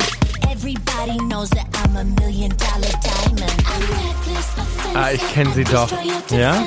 My guest list is priceless, and yes, I run a tight ship. With these and Benzes through cash colored lenses, then dollars and senses. Ching, it's expensive to be. was, was sagt ihr dazu? Wie findet ihr die Musik so? Also, ist gut gemacht. Also man hört, dass das gute Leute sind. Das ist jetzt nicht irgendwie so ein, so ein, so ein äh, Hinterhofproduzent. Das, also, ne, man merkt schon, da, da Steckt ein bisschen Arbeit Da steckt Geld Arbeit drin. drin. das haben die was rausgeholt. Das ist ja das Ding. Ich glaube, wenn du gute Produzenten hast, gute Songwriter und so, dann kannst du ja aus jedem äh, was machen. Also, aber ja, ist gut gemacht. Ich meine, das Video sieht teuer aus. Man sieht, da hat jemand Geld Aber habe ich jetzt nichts von mitbekommen. Also es ist jetzt Nee. nichts, was ich jetzt äh, mitbekommen hätte, Nee. irgendwie so in der Musikwelt. Ich Hätte ich aber gedacht, weil, weil du vorhin meintest, dass du viel Trash-TV guckst. Und Ja, ich Das- glaube, das ist dann echt eher in Deutschland. Ich verfolge so den deutschen Trash, muss ich schon sagen. Ich glaube, ja, weiß ich gar nicht. In Amerika ziehe ich mir jetzt nicht so rein. Ich gucke da auch nie Fernsehen. Ich mag schon so die deutschen Trash-Sachen. Aber ich glaube, da, ja, das ist so ein bisschen wie die Geißen. Die, wie heißt die nochmal, die Frau? Carmen. Carmen. Carmen Geißen. Das ist wie Carmen Carmen Geißen. Geißen Ja, auf, auf teuer, auf, auf richtig teuer und auf US und nochmal mit richtig mehr Kohle dahinter. Ne? Kann man so sagen. ja. Was hattet Ja. ihr nochmal für, ich überlege gerade, was die mal, Die hat auch mal einen Jet Song. Set. Jet Ja. Set, Oh, oh, genau. oh, oh, oh, oh. Da, haben wir, da, da, da haben wir mal überlegt, ob wir den lizenzieren als Qualitäts-Intro sozusagen vorne Ja. bei unserem Podcast. Ja, ich finde, wir könnten den neu aufnehmen. Wir machen den Carmen Guys Cover. Genau, da hätten die ja noch mal ordentlich was von. Ich habe gehört, es gibt Gerüchte, dass die pleite sind oder so. Oh. Echt? Mhm. Mhm. Oh. Ja. Na gut. Na, dann, dann, Vielleicht müssen deswegen jetzt auch die Kinder ran dann vielleicht Dschungelcamp bald. Ja. Das wäre geil. oder so. Oh Gott, würdet ihr Also. es jemals tun? Nee, ich bin auch so froh, dass ich noch nie dafür angefragt wurde. Das habe Ja. ich, glaube ich, nicht getraut, weil ich glaube, wenn, da wäre ich sehr gekränkt, wenn die mich das fragen würden. Da würde ich denken, jetzt läuft's nicht mehr. Dass sie mich das wirklich Mhm. Ich habe fragen. das aber wirklich viele, viele Jahre nicht gesehen. Ich habe es früher habe ich, habe ich das echt äh, geguckt, aber mittlerweile, also weiß ich nicht, läuft das. Ich kenne da niemanden mehr jetzt. das Das- finde ich, weißt das das finde ich immer das Problem bei diesen ganzen Formaten, weil Bill ver ver verfolgt das auch, zum Beispiel auch sowas wie Promi-Boxen und dann ist da gar kein Promi dabei, wo man denkt, ja, Ja, das Problem ist, dass es so eine eigene Bubble geworden ist, weil die ganzen Reality-Stars, die quasi damit gemacht scheiße. haben, dass die jetzt alle als Promis dann in diese Formate gehen und du, der das ja nicht guckt, der kennt die ja ich kenne nicht. ich wirklich Und beim. Dschungelcamp ist natürlich so, dass die meisten, die da drin sind, wollen da ja jetzt rein. Früher war es ja so, dass Ja. die alle äh, Angebote bekommen haben, die sie nicht ablehnen konnten und dann sich gequält haben. Und jetzt ist ja so, dass alle sich freuen, wenn sie da reinkommen. Und ich finde so Ja. beim, beim Promi-Boxen wirklich, da, da, da müsste man einfach geile Leute an den Start also Tom und ich, wir haben gesagt, wir würden uns auch für Geld auf die Fresse hauen. Das, Ja. das müsste halt nur. Aber da da, müssen die Nägel. da, ja, da müssen müssen die Nägel Nägel ab und, und, und, und natürlich Dass ich dir mal richtig eine reingongen kann. richtig mal eine ja. reingongen. Und ich glaube, die Leute werden Ach, überrascht. ihr gegeneinander Ja, sogar ja. richtig. Ja, ja, finde ich auch. Aber nur wirklich mit geilen, aber wirklich mit geilen Leuten auch. Ich finde, muss wirklich, da müssen wir den Cast auch zusammenstellen. Weißt du, Ja. dass wir auch wirklich andere coole Leute, wie ich sehe gerade dein Tic-Tac-Toe-T-Shirt, Ja. inspiriert mich natürlich auch direkt. Weißt Ja. du, dass man Ja. so wirklich coole, also wirklich Leute, die man auch noch kennt. Meint ihr nicht, dass ihr Schlaghemmung gegeneinander habt? Weil so sauer ich Ja. auch manchmal auf Laura bin, also ihr jetzt richtig eins in die Fresse Also ich glaube, Bill, glaube ich nicht. ich glaube, Bill hätte bei mir keine Schlaghemmung, aber ich bei ihm schon. Das kommt drauf Das an, glaub das ich. kommt drauf an, in welchem Mut du Tom erwischt. Tom kann nämlich manchmal richtig zickig sein und dann, dann haut er auch mal zu. Dann haut er mir auch mal eine rein. Du, ich habe dir noch nie einen reingehauen. Das Na, letzte Mal- früher haben wir uns mit Bratpfannen geprügelt. ja, weißt gut, das aber noch? da, mein, da waren wir sechs Jahre alt. Ja, Maus. gut. ja, daher kommt auch das Teflon bei euch. Aber ich glaube, ich meine, also für die richtige Summe, ja, Für den guten Zweck. für den guten Zweck. Für den guten Zweck würde ich machen. Nee, das nicht, nee. Mhm. Nee? Nee, da würde ich lieber selber spenden. Für einen guten Zweck. Es müsste schon ein Anreiz, das müsste so ein Anreiz sein, dass wir auch sagen, das können wir nicht ablehnen, dieses Angebot. Das ist, weißt du, wie ich meine? Dass wir sagen, na gut, dafür. Und dann würden wir uns vorher richtig streiten. Ich wüsste genau, was ich zu dir sagen muss. Und dann würden wir so richtig aufgepeitscht in den Ring steigen.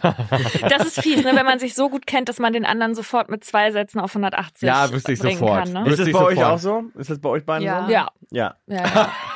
Ihr kennt euch auch so Doch. gut, ne? Also ja, ge genau. Also bei, bei Laura war vor allem am Anfang immer das Problem, wenn wir angefangen haben, uns so ein bisschen anzuzicken und ich dann immer Laura vorne weggestellt habe, hat sie am Anfang Ja. immer gesagt, ich will nicht, dass du meinen Namen dann immer vorne weg nochmal sagst. Aber das mag ich gar nicht, wenn Leute in so einem Streitgespräch oder so generell bei Diskussionen dann auf einmal anfangen, den Vornamen zu sagen. Kennt ihr das? ja, aber was soll, aber, ja, klar. aber ich mache das immer und ich, also ich appreciate das auch, dass du das einfach zulässt und dich davon nicht mehr, Mhm. also also nicht mehr auf, provozieren lässt. auf, ja genau. Weißt du, was ich auch nicht mag, wo wir gerade dabei sind? Na? Das weiß ich gar nicht, ob ich das schon mal gesagt habe. Was ich auch nicht mag, äh, neben Laura, bla bla bla, ist na ja als erstes zu sagen. Naja, so, das war relativiert das andere so, naja, aber in Wahrheit ist Ja. es ja so und so. ja. Ja. Ja, kenne ich. Sage ich das denn? Weiß ich nicht. Sage ich denn auch mal, ja, wenn wir schreiben, sage ich auch Bill, also Bill, ne? Ich nehme auch ganz, ganz deinen dein Vornamen. Ja, ich überlege gerade, was du so sagst dann zu mir. Na. Na, das will ja. Na, sagst du. Ja. ja, wir nennen uns, wir nennen uns selten beim Vornamen, oder? Ich überlege gerade. Wie denn dann? Aber wie nennst du mich denn sonst? So, nee, wir doch, ich sag dann schon, ja, Tom, ist klar. Ja, ja, so. doch, Weißt du, stimmt, wie ich ja, meine? ja. Ich würde dann schon Tom sagen. Doch, doch, Aber wie doch. sagen wir es denn im Alltag, wenn wir uns mögen gerade? Sagen wir denn, da sprechen wir Na, uns auch mit meistens von. Maus. Maus meistens. Ja. Bei uns sind immer alles Mäuse. Das ist ja süß. Bei uns sind alles Mäuse. Also all Aber auch all unsere Freunde. Wir sagen alle immer, na Maus, na, Na, Maus. Mausi, Bei uns Maus. sind alles Mäuse, ja. Ja. Wir sind Schmu. Wir sind eine große Mäusefamilie. Was findet ihr gut, wenn jetzt so zum Beispiel, frage ich mich, nehm- ich frage mich dann nämlich so, wenn ihr verliebt seid oder wenn ihr, ich weiß jetzt nicht, ob ihr in Beziehung seid, aber wenn ihr jetzt äh, zu einem Partner, wie findet ihr das gut, wie der euch nennt? Was ist ein guter Spitzname? Ich will mir nämlich gerade noch einen für mich aussuchen und ich weiß noch nicht, welchen ich gut finde. Schatz Für finde ich dich irgendwie selbst, so wie du genannt werden Ja, möchtest? genau. Und ich wollte das mal so Weißt du, das ist gleich, dass er mich gleich richtig Ja. immer anspricht. Was finde ich gut? Ich weiß nicht wie. Was, was fände ich. Also ich finde alles gut, was halt nicht so, also wenn jetzt von Anfang an ein Typ zu mir Mhm. Baby sagen würde oder so. Finde ich Mhm. irgendwie doof. Aber ich hab- finde Babe eigentlich ganz gut. ja, Babe, finde ich auch süß. Weißt aber, du, wenn ja. so Babe finde ich irgendwie ist nicht ganz so, das ist nicht ganz so schmalzig, das ist irgendwie ganz süß. Weil Maus ist, glaube ich, sehr freundschaftlich. Wenn jetzt jemand so, ach so, sorry, wir driften total. Nee, nee, mir ab. fallen, nee, nee, aber ich, hab, bin, ich bin auch im Kopf total abgedriftet. Mir fallen so viele gemeine Sachen ein. Ja, aber wenn mich jemand Pauli nennt nach einer Zeit, finde ich schon irgendwie süß. Gibt Ja, mein Ex hat mich auch immer Billy genannt. Billy? Mhm. Ja, meine Mutter sagt das aber auch zu mir. Ja, weil ich habe gerade so, ich bin gerade so, so Tiernamen durchgegangen bei dir. Und das, Welche da passt, denn so? Nein, da passt nichts so richtig. Nee, weil ja Sag viele ein sind- gemeines, sag. Nein, nein, aber zum Beispiel, nein, nein, aber wir sind, sind ja zum Beispiel auch, wir haben gerade drüber gesprochen, Bill, dass sozusagen bei uns, dadurch, dass wir alle Mäuse sind, Ja. will man zum Beispiel auf keinen Fall, wenn, wenn äh, sich dann Maus nennen. So, das ist mir nämlich gerade passiert. Und dann meine so Maus, Maus. Und oh dann nee, ich so, mm, naja, da, aber gut, ist wenn man mir dann zu Warte mal, das ist dir freundschaftlich. passiert bei, bei einem. Ja, Ja. jemand, den ich toll finde. Und dann dachte ich so, Ach so, mm, ja. äh, Maus wäre mir dann zu freundschaftlich. Nee, Maus, Darum- aber das weiß man natürlich bei uns nicht. Aber dadurch, dass wir eben alle Mäuse sind, geht Maus bei uns nicht, Wieso weil da bist du man das sofort in bei der euch nicht? Das, Freundschaft. das weiß man. Jeder weiß, dass ihr Jeder, alle Mäuse jeder, der Kaulitz Hills hört, Ja. der Ja. weiß es vielleicht. Ja. Ja. Aber wenn man jetzt nicht Kaulitz Hills hört, weiß man es vielleicht nicht. Und dann, äh, aber bei Maus bist du sofort Freundschaftsschublade. Das meine ich. Ja. Und das hat mich ein bisschen beunruhigt. Ja. Mhm. Mhm. Ja, aber gut. zu dir würde jetzt auch sowas wie Hase nicht passen oder so. hatte ich, hatte ich auch gerade jemanden, da hatte ich einen Hase? Ja, Hase, der hat immer Das- Hase gesagt. Aber fand ich auch Hase mochte ich auch nicht. Ich kann mich nicht entscheiden. Ich glaube Babe. Ich sage jetzt einfach Babe. Darum, wenn du zuhörst, weißt du Bescheid. Weißt du, was vielleicht so ein, was vielleicht ein Kompromiss wäre, was ich total süß finde, ist Mausebär. Nein, oh, wirklich, das wird Mausebär, oh. Also Maus Doch. und nee, Hase und Mausebär. Oh, Mausebär weiß ich nicht. Ich- Also das ist wirklich da, Wenn, finde man, Mausebär finde ich für Bill auch wenn man gut. Ü60 datet, wäre das eine Option. Aber ansonsten. Ja, weil bei Babe, was ich gut finde, bei Babe kommt eben auch noch raus dazu, irgendwie finde ich, dass, dass ich, dass er mich sexuell anziehend findet. Weißt du, wie ich meine? Das hat irgendwie eine Sexiness. Ja, genau. Ja, ja. Und das finde ich das Ja. Gute Ja. daran. Mhm. Mausebär ist nur so niedlich. So Mausebär ist mir nie. das Da ist so wie nur Da, Schnuckelputz. das ist, da ist schon alles vorbei mit der Schnuckelputz ist auch Sexualität geil. Schnucki. Schnuckelputz. Ja gut, wir sind Äh, abgedriftet. Ja. Schmu, möchtest du weitermachen? Ja, ich, ich möchte gern weitermachen. Ich habe nämlich noch was zu erzählen über die Erika. Äh, ihr habt sie ja eben schon ein bisschen tanzen sehen. Sie kreiert auch einen eigenen Dance-Move, der heißt Pet the Puss. Den möchte ich jetzt an der Stelle aber nicht vormachen. Ich glaube, jeder kann sich darunter was vorstellen. ja, also wir, wir sehen, Erika ist jetzt Kreativ. Äh, tagsüber die, ja, das auch, aber tagsüber ist sie die gehorsame Gattin ne, von, vom erfolgreichen Anwalt und nachts verwandelt sie sich aber eben in ein Partygirl und sie sagt auch, das braucht sie, Zitat, wenn ich mein inneres böses Mädchen nicht ehre, dann werde ich unglücklich. Mhm. Ja, ist so ein bisschen die Frage, ne? Also was das für ein Licht auf den Gatten wirft, der ja Opfer von Verbrechen verteidigt, wenn sie da im Dollarschein badet und Pet the Puss tanzt, ne? Und das halt eben auch noch vor so einem großen Publikum, weil seitdem sie 2015 bei den Real Housewives mitmacht, sehen sie halt viele Leute. Was ihr ja nicht guckt und auch noch nie gesehen habt, Fragezeichen. Äh, also ich, äh, nee, ich habe das noch nie richtig geguckt. Ihr guckt die Housewives nicht, ich auch nicht. Deswegen habe ich Instagram gefragt, wie man Erika Jane beschreiben würde. Und mir wurde gesagt, sie ist eine Gay-Icon, sie ist so ein bisschen wie Lady Gaga auf Speed, wirkt nach außen hin sehr selbstsicher und arrogant, hat Mauern um sich herum aufgebaut, ist schrill, liebt das Drama, Golddigger kam auch. Äh, sie ist gnadenlos unreflektiert, verbal zerstörerisch und unnachgiebig, wahrscheinlich auch, um von sich selbst abzulenken. Das kam so als Hm. Charakterbeschreibung. Interessant. Genau. Aber bisher war sie und die Sendung euch kein Begriff. Ich höre viele gute Sachen darüber. Ich kenne ja, aber Lisa. fang das mal an. Ja, ich gucke ich kenne nämlich Lisa Vanderpump und die ist nämlich in, bei den Beverly Hills Housewives auch, ne? Die Richtig. Genau. Oder war sie mal auf jeden Fall, ne? Ich weiß gar nicht.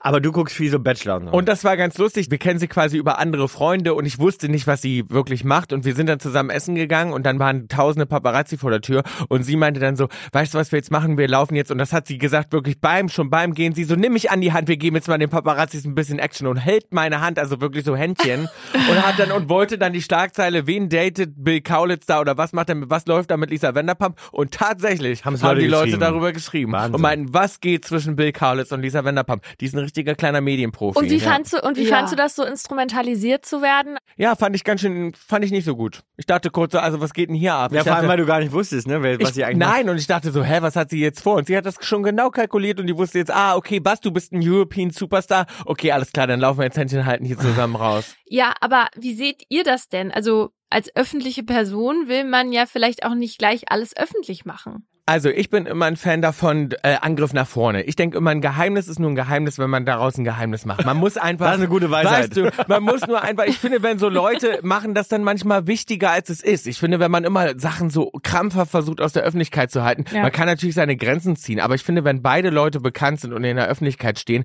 dann muss man einfach dann einmal raus damit und dann ist es auch zu Ende. Wenn Ja. man ewig so ein Versteckspiel macht und dann gibt's Paparazzi-Fotos im Urlaub und dann, man macht das dann immer noch interessanter, als es eigentlich ist. Wenn man sich zusammen einfach zeigt, ganz normal und man geht dann einfach damit raus, ich finde dann, äh, ja, schreiben die Leute halt kurz drüber und dann ist es auch gegessen. Du hast dann auch nicht diese ganzen Vermutungen und so und hast so ein bisschen noch die Herrschaft über das Narrativ am Ende, ne, wenn du das selber nach draußen Total. gibst. Ich bin ja auch, ich bin ja auch eine kleine Plappermaus. Ich erzähle ja von allem gerne und ich finde das immer besser, wenn man einfach dann auch ehrlich ist und damit rausgeht. Ja. Da müssen natürlich beide mit einverstanden sein. Aber ich finde, wenn man weiß, das funktioniert und das äh, ist ernsthaft, dann kann man das auch, kann man damit auch rausgehen. Ich meine, wie gesagt, bei Tom und Heidi wäre ja auch Quatsch gewesen. Stell dir mal vor, die hätten würden das die ganze Zeit versuchen zu verheimlichen. Das wäre ja total Ja, anstrengend. ich wollte gerade sagen, es, es kommt natürlich ganz darauf an, was für eine Art von Beziehung man hat, aber wenn man merkt, dass man sich ineinander verliebt hat und es wird was Ernstes, dann ist es, glaube ich, schon am einfachsten. Ich glaube, das ist ja auch sonst raus. anstrengend, wenn man zu, in der Ja. Öffentlichkeit steht und man will, dass die. Ich, ich kenne ja auch einige andere, die das. Die Ja, ganze wir Zeit- kennen, also wir kennen gerade in Deutschland sehr viele Oh. äh, geheime Paare. Ja, und das ist so, dann denke ich Die wollen wir jetzt so, einfach mal aufzählen. Also,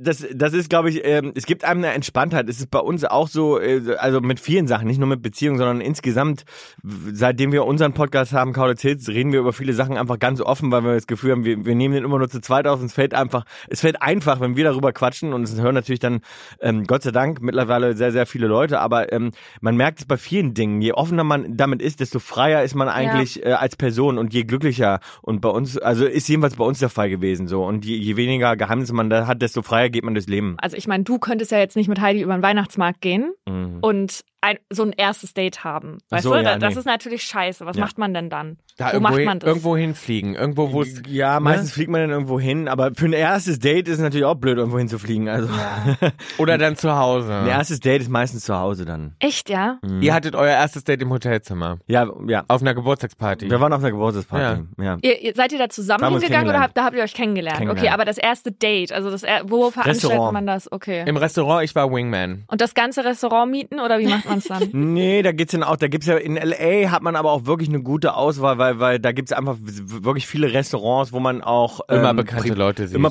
äh, bekannte Leute sehen und, und relativ privat ist trotzdem. Also da gibt's echt eine gute Auswahl. Also Was gab's zu essen? Sushi. bei uns gab's Sushi. Guck mal, ich beantworte schneller als Tom.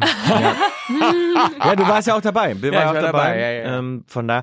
Aber äh, ja, also das, das kann, das geht für erste Dates geht das schon und dann natürlich, wie gesagt, je, je, je schneller man dann selbst mitkriegt, ähm, das was was man will, dann und je schneller das dann öffentlich ist, dann nimmt das einem auch irgendwie so ein bisschen den Ballast runter und dann ähm, fühlst du dich fast freier, wenn es raus ist, als wenn du es geheim halten würdest, glaube ich. Ja, Also ja, ja. Ja, und es ist ja auch schön, wenn man dann zueinander steht, so in der Öffentlichkeit, ne? Finde ich auch. Ich überlege mir jetzt schon die ganze Zeit, was wir jetzt rausfinden müssen an der ganzen, Ja. an dem ganzen Ding. Weil jetzt sagen wir mal, der Anwalt jetzt mit seiner, also an seiner Frau kann ja nur gar nichts dran sein, wenn die immer noch bei Beverly Hills Housewives ist. Oder decken wir hier gerade was auf und die wird rausgeschmissen danach. Das kann natürlich auch sein. Also genau, das ist jetzt hier, der Fall ist natürlich nicht so, dass ihr am Ende sagen müsst, wer ist Mhm. hier der Mörder oder so, ja. Aber ihr habt das schon vom Anfang an, hattet ihr ja schon so einen kleinen Riecher, was eventuell kommen könnte. Und in Mhm. diese Geschichte begeben wir uns jetzt weiter hinein. Mhm. Erika und Tom sind nämlich schon ein sehr skurriles Paar. Er ja eigentlich der seriöse Anwalt und sie plaudert da in der Serie darüber, dass sie arm sein Scheiße findet und ihr neues Leben als reiche Ehefrau viel geiler findet. Und wenn sie auf den großen Altersunterschied angesprochen wird, sagt sie, ich habe nicht meinen Dad geheiratet, mein Dad ist viel jünger als mein Ehemann. Dabei muss man sagen, dass Tom in den Folgen auch schon ein bisschen herrisch und streng wirkt. Also er sagt ihr zum Beispiel manchmal, dass sie still sein soll und sie gehorcht dann auch. Und sie sagt aber trotzdem, dass sie ihn dafür liebt, dass er so gebildet und erfolgreich sei. Das sei ihr wichtiger als Sixpack oder Jawline oder funktionierende Knie, Anmerkung der Redaktion. Mhm. Ja, die Beschreibung von ihr ist jetzt nicht so mega sympathisch. Ne? Man denkt Ja. jetzt nicht so, oh, das ist immer so. Aber ich muss es gucken, ums, ums, ja, um es wirklich einschätzen. Aber jetzt diese Beschreibung. Weil sag mal, wenn ich die, sag mal, wenn ich die, wenn ich die Kommentare ähm, lesen würde, Bill, äh, Über bei, mich? über dich bei The Voice, würde ich dich jetzt auch nicht als sympathisch Ja. einstufen. Ja, und ich muss sagen, ich habe die ersten paar Staffeln von The Housewives geguckt. Ich musste dann tatsächlich ähm, aufhören, weil es mich depressiv gemacht hat. Aber sie ist schon nicht die schlimmste, sage ich jetzt mal da, ja. Also Ah, da ja. gibt es viel, viel schlimmere, die äh, richtig zickig sind, hinterfotzig und so weiter.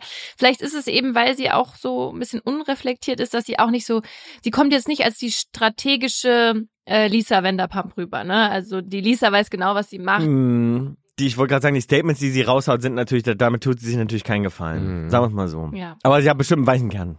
Ja, sie hat jetzt den Erfolg, den sie sich halt schon immer gewünscht hat, ne? Und äh, Tom kämpft weiterhin in den Gerichtssälen für die kleinen Leute, denen irgendwelche Großkonzerne ähm, Unrecht angetan haben. Auch Mhm. im Fall von Joe, an den ihr euch vielleicht vom Anfang erinnert. Ja. Tom Girardi protestiert wegen dieser defekten Gasleitung dann wieder gegen PG&E und erreicht in Joes Namen einen Vergleich in Höhe von stolzen 11 Millionen US-Dollar. Wow. Ja, Nur für ihn, also nur für Joe. Nur Joe bekommt das. Genau. Okay. Nur Joe und der und seine Mutter Kathleen sind natürlich total erleichtert. Das nimmt denen erstens eine tonnenschwere Last von den Schultern, ne, von ihren Existenzängsten und so, weil natürlich geht auch von den 11 Millionen ein Teil an Tom Girardi, ne, Ja. ist ja klar. Aber Joe weiß jetzt, er kann die ganzen OPs, die noch auf ihn zukommen, bezahlen von diesem Geld. Das ist natürlich eine ganz große Erleichterung. Das ist natürlich auch, dass dieses, äh, es ist ja in Amerika immer so wahnsinnig teuer. Ich glaube, viele Leute Ja. wissen das immer gar nicht. Aber Nee. die, die große Angst bei ganz vielen Amerikanern ist immer, dass sie ins Krankenhaus müssen, dass sie krank, Krank werden werden, und da ja. lange liegen. Und dann bist du eigentlich jeden Tag, in dem du im Krankenhaus bist, hast du eigentlich Angst und denkst und siehst einfach diese Rechnungen auf dich zurollen. Ja, Ähm, ja das, ist scary. Das ja. ist total und das ist wirklich ein schlimmes Gefühl, weil ich weiß, dass das ganz, ganz vielen Leuten so geht, dass die große Angst davor haben, krank zu werden, weil einfach natürlich auch die Krankenversicherungen und so nicht so sind wie bei uns hier, wie wir das kennen in Deutschland und auch diese ganzen Ja, und Kosten die natürlich, natürlich viel, viel, viel höher, höher sind. sind, ja. Also ähm, darum, ich kann das gut verstehen, dass der dann einfach auch echt Existenzängste hat, ja, klar, natürlich. Auf ja. jeden Fall. Und Girardi hat sogar noch ein Ass im Ärmel für seinen Mandanten. Mhm. Damit das Geld aus dem Vergleich mit PG&E noch mehr wird, schlägt er Joe vor, es für ihn auf einem Konto anzulegen, auf dem es 6% Zinsen gibt. So könne Joe in regelmäßigen Abständen Teilauszahlungen bekommen, um eben die ganzen Krankenhausrechnungen zu bezahlen. Der Großteil des Geldes bliebe eben aber auf dem Konto, um sich quasi von alleine zu vermehren, also sozusagen das Geld für sich arbeiten zu lassen. Äh, Das ist aber schon ein komisches Angebot, wenn der Anwalt jetzt auch noch Finanzberater wird. Okay. Finde ich auch shady. Ja. Mhm. Aber Joe und Kathleen sind begeistert von dem Vorschlag und die nehmen das Angebot dankbar an. Und auch als 2018 der Lion Air Flieger wegen dieses technischen Defekts abstürzt und 189 Menschen sterben, ist der Mhm. mittlerweile fast 80-jährige Tom Girardi zur Stelle.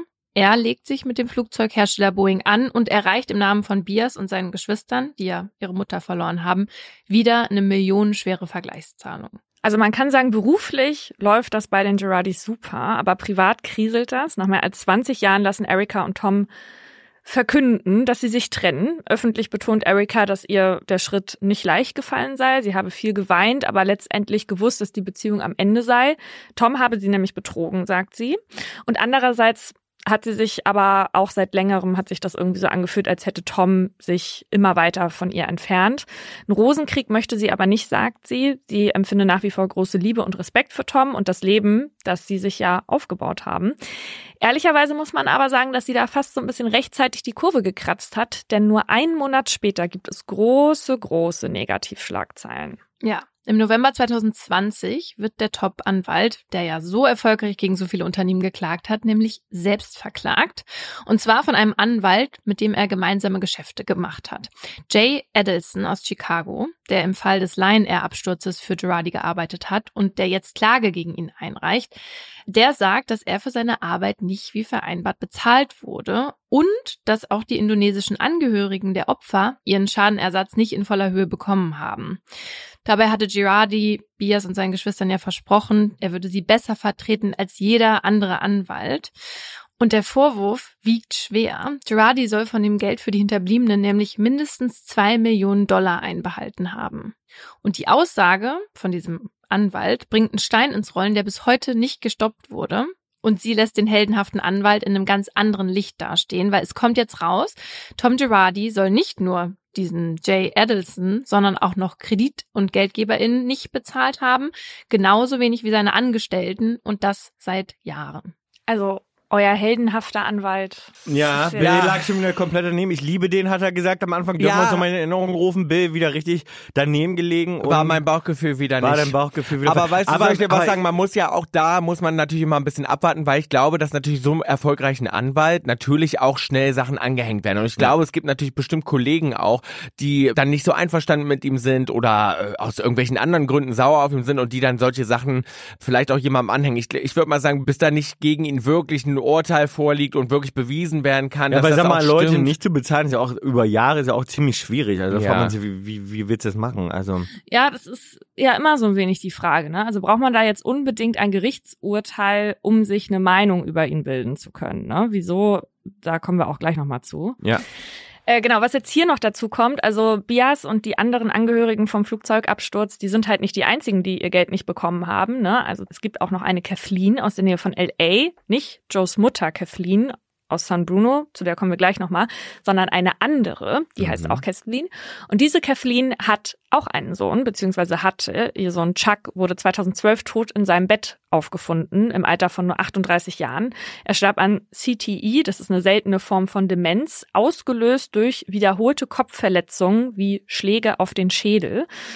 Also wenn ihr euch da gegenseitig Mhm. mit den Bratpfannen oder beim Promi-Boxen aufs Maul haut, dann Vorsicht. Mhm. Chuck war in den 90ern Football-Profi und einige von den Footballspielern damals sind an CTI gestorben, Mhm. weil sie bei den Spielen immer wieder Kopfverletzungen davon trugen. Und in der Zeit nach Chucks Tod stellte sich dann eben heraus, dass CTI unter Footballspielern nicht so selten ist und es kam raus, dass die National Football League auch davon wusste. Als Chucks Mutter Kathleen das dann damals erfahren hatte, hatte sie natürlich eine wahnsinnige Wut auf die NFL und deswegen strengte Kathleen dann auch gemeinsam mit tausenden anderen Familien und Spielern eine Klage gegen die NFL an, weil die Liga das eben verschwiegen hatte, wie gefährlich diese Schläge sein können gegen den Kopf. Ja? Mhm, mhm. Und Kathleen hatte sich natürlich auch von Tom Girardi vertreten lassen. Er hatte damals auch gewonnen und einen Anspruch von vier Millionen Dollar rausschlagen können. Wichtig, nach Girardis Rechnung blieben Kathleen davon aber nur noch 2,5 Millionen. Also der lässt sich schon gut bezahlen. Ne? Mhm. Kathleen bekommt den Großteil dieses Geldes, also von den 2,5 Millionen aber nicht, sondern nur 500.000 Dollar. Sie fragte dann auch mehrmals bei Girardi nach und manchmal erhielt sie dann monatelang keine Antwort. Dabei brauchte Kathleen das Geld. Sie hatte nämlich selbst Krebs und einen Schlaganfall hinter sich. Aber Girardi hatte sie im Stich gelassen. Eine kranke Frau, die um ihr Geld streiten musste, war dann halt alleine auf sich gestellt gegen so einen bekannten und erfolgreichen Anwalt, musste sie sich dann ihr Geld erstreiten. Und diese Geschichte kommt eben in dieser Zeit kurz nachdem sich Erika von Tom getrennt hat, auch ans Licht. Oh, oh, oh, oh. Das Geld ist wohl in die Ohrringe von. Erika gewandert. Mhm. Ja. Ah, ja, das ist natürlich schade. Das macht natürlich alles kaputt. Das ist Ne? natürlich eine, eine, man hat natürlich mit so einem Anwalt ein wahnsinniges Vertrauensverhältnis und das ist natürlich, äh, ich glaube auch deswegen sind Joe und Jessica haben dann zum Beispiel gesagt, hier Treuhandkonto, klar, leg das doch für uns an. Und ich meine, dass er sich Ähm, gut bezahlen lässt, dagegen habe ich gar nichts, weil ich mir auch denke, er als Top-Anwalt macht natürlich auch wahrscheinlich einen viel besseren Job, als viele andere Anwälte gemacht Genau, ich hätten. denke Und deswegen kommt natürlich eine große Summe Im, wahrscheinlich Erfolgs, zusammen. Im Erfolgsfalle finde ich es auch immer okay, wenn Leute, die, die zum Erfolg maßgeblich beigetragen haben, aber dann das, aber auch dass wirklich er dann Geld einbehält Aber- und das nicht dann rausrückt, das geht natürlich gar Nee. nicht. Das ist ja ganz furchtbar. Wobei ich das auch komisch finde, dass die Zahlungen sozusagen dann auch immer über ihn als Anwalt äh, fließen, dass er das überhaupt die Möglichkeit hatte, sozusagen, ja, Mhm. aber wahrscheinlich ja. In solchen Fällen ist es wahrscheinlich oft so, ne, dass es dann über ein Treuhandkonto ge gemacht wird und er das dann ja, der, einfach der, Aber hat gedacht, wie, dafür, der ne? hat gedacht, ey, das, ich muss immer noch Erikas Musikvideos hier abbezahlen. Die hat Ja. ja richtig rausgehauen da mit ihren Hundertern. Und jetzt Ja. muss ich mal noch. Mhm. Oder man wird eben auch greedy. Das vielleicht ist der am Anfang ein guter gewesen. Weißt du, so in Aaron Brockovich Zeiten. Und dann irgendwann wird er so greedy und dann stumpft er auch ab über die Jahre und dann Mhm. berühren ihn die Sachen auch nicht mehr so wie früher. Früher war er noch ein Kämpfer. Vielleicht sollte er jetzt langsam auch retiren. Ist Ja, er- und Gelegenheit schafft Diebe, ne? Also ich meine, Aaron Brockovich war 20 Jahre vor diesem, ne? vielleicht hat Ja. er zwischenzeitlich gemerkt, ich meine, der bewegt sich dann auch in bestimmten Kreisen, ne? Und manch, für manche ist das ja verlockend, sich dann auch so zu verändern. Sucht dann, sich ja wahrscheinlich dann auch immer nur noch die Cases aus. Ich kann mir vorstellen, damals bei Aaron Brockovich, der war ja damals auch ein, äh, äh, sagen wir mal, nicht ein unerfolgreicher Anwalt, aber ein kleinerer Anwalt, der dann halt einfach mal so einen großen Case und ich glaube, dann irgendwann kommt man natürlich in so einen Strudel von, er weiß schon genau, wo ist viel Geld zu erwarten, wo kann ich viel abknüpfen. Äh, dann sucht er sich eben die Leute, die sich damit auch nicht so auskennen, dann die Vorschläge mit dem Treuhandkonto. Ja, das ist schon ein richtiger Abwärtsstrudel. Ja. Und man möchte ja vielleicht auch seiner jungen Freundin äh, ein bisschen was ja, ermöglichen und ein bisschen Mhm. protzen, auch wenn man bei äh, in so einer TV-Reality-Dings da mitmacht. Da werden sich ja auch immer alle übertrumpfen. Ja, die haben ein größeres Haus, die Mhm. fliegen mit dem Jet nach Aspen und so weiter. Mhm. Das ist natürlich teuer. Ja. Oha. Das klingt nicht Oha. gut. Und Joe, also der, der bei der Gasexplosion gefährlich verletzt wurde und dessen Freundin starb, ist auch ein Opfer von Girardi. Hier jetzt ein kleiner Rücksprung. Er hatte ja die Millionenzahlung aus dem Vergleich mit PG&E von Girardi anlegen lassen. Zumindest hat der das Joe so gesagt. Und jetzt ist es damals so, dass immer wenn Joe Geld braucht, weil zum Beispiel eine neue OP ansteht, dann muss er sich an Girardi wenden. Und der vertröstet den aber immer wieder. Und manchmal dauert es eben Tage, bis er sein Geld kriegt und manchmal kommt es gar nicht. Und das irritiert Joe. Aber Girardi hat immer die passende Antwort, wenn er ihn fragt. Der Grund für die verzögerte Auszahlung ist laut Girardi nämlich ein Richter, der Joes Geld verwalte. Und dieser Richter, der will auf keinen Fall, dass Joe in so jungen Jahren über so viel Geld verfügt, weil der hat das schon oft erlebt, dass Menschen, die so viel Geld haben, eben dann auf die schiefe Bahn geraten. Und außerdem sollte das Geld ja auch noch so lange wie möglich für seine Behandlungen reichen. Das erzählt Girardi, ne? Mhm, mhm. Ja, und einige Zeit lassen sich Joe und Kathleen auch mit dieser Erklärung abspeisen, auch wenn die beide langsam ein komisches Gefühl kriegen. Als 2017 dann nicht mal mehr die kleinen Arztrechnungen äh, bezahlt werden können, werden die aber richtig nervös, weil Joe hat auch ein Haus gekauft und er muss die Hypothek abbezahlen und wie soll das gehen, wenn jetzt gar kein Geld mehr kommt? Joe ist drauf und dran, wieder sein Zuhause und damit seine Existenz zu verlieren. Und die beiden sind sich jetzt sicher, dass etwas faul ist. Also, sie sind maßlos enttäuscht von dem Anwalt, der sich ja so als Helfer in der Not aufgespielt hat.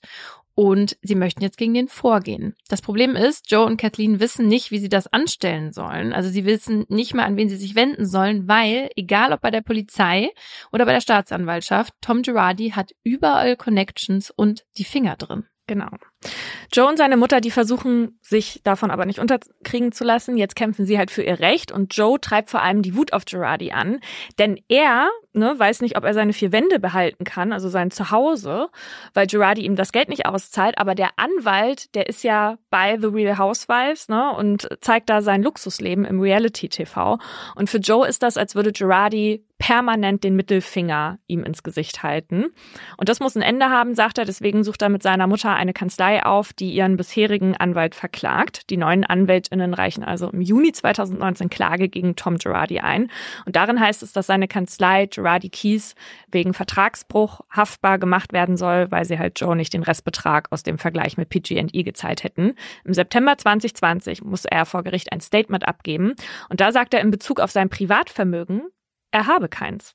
Er hätte mal 80 oder 50 Millionen Dollar in Bar gehabt, aber das sei alles weg. Genauso wie sein Aktienportfolio im Wert von 50 Millionen Dollar. Und das bedeutet, dass er auch seine MandantInnen nicht mehr auszahlen kann. Das heißt, der ist, der ist also, wie, wie nennt man das, insolvent? Pleite, ja. Insolvent. Ja, genau. Sagt Ja.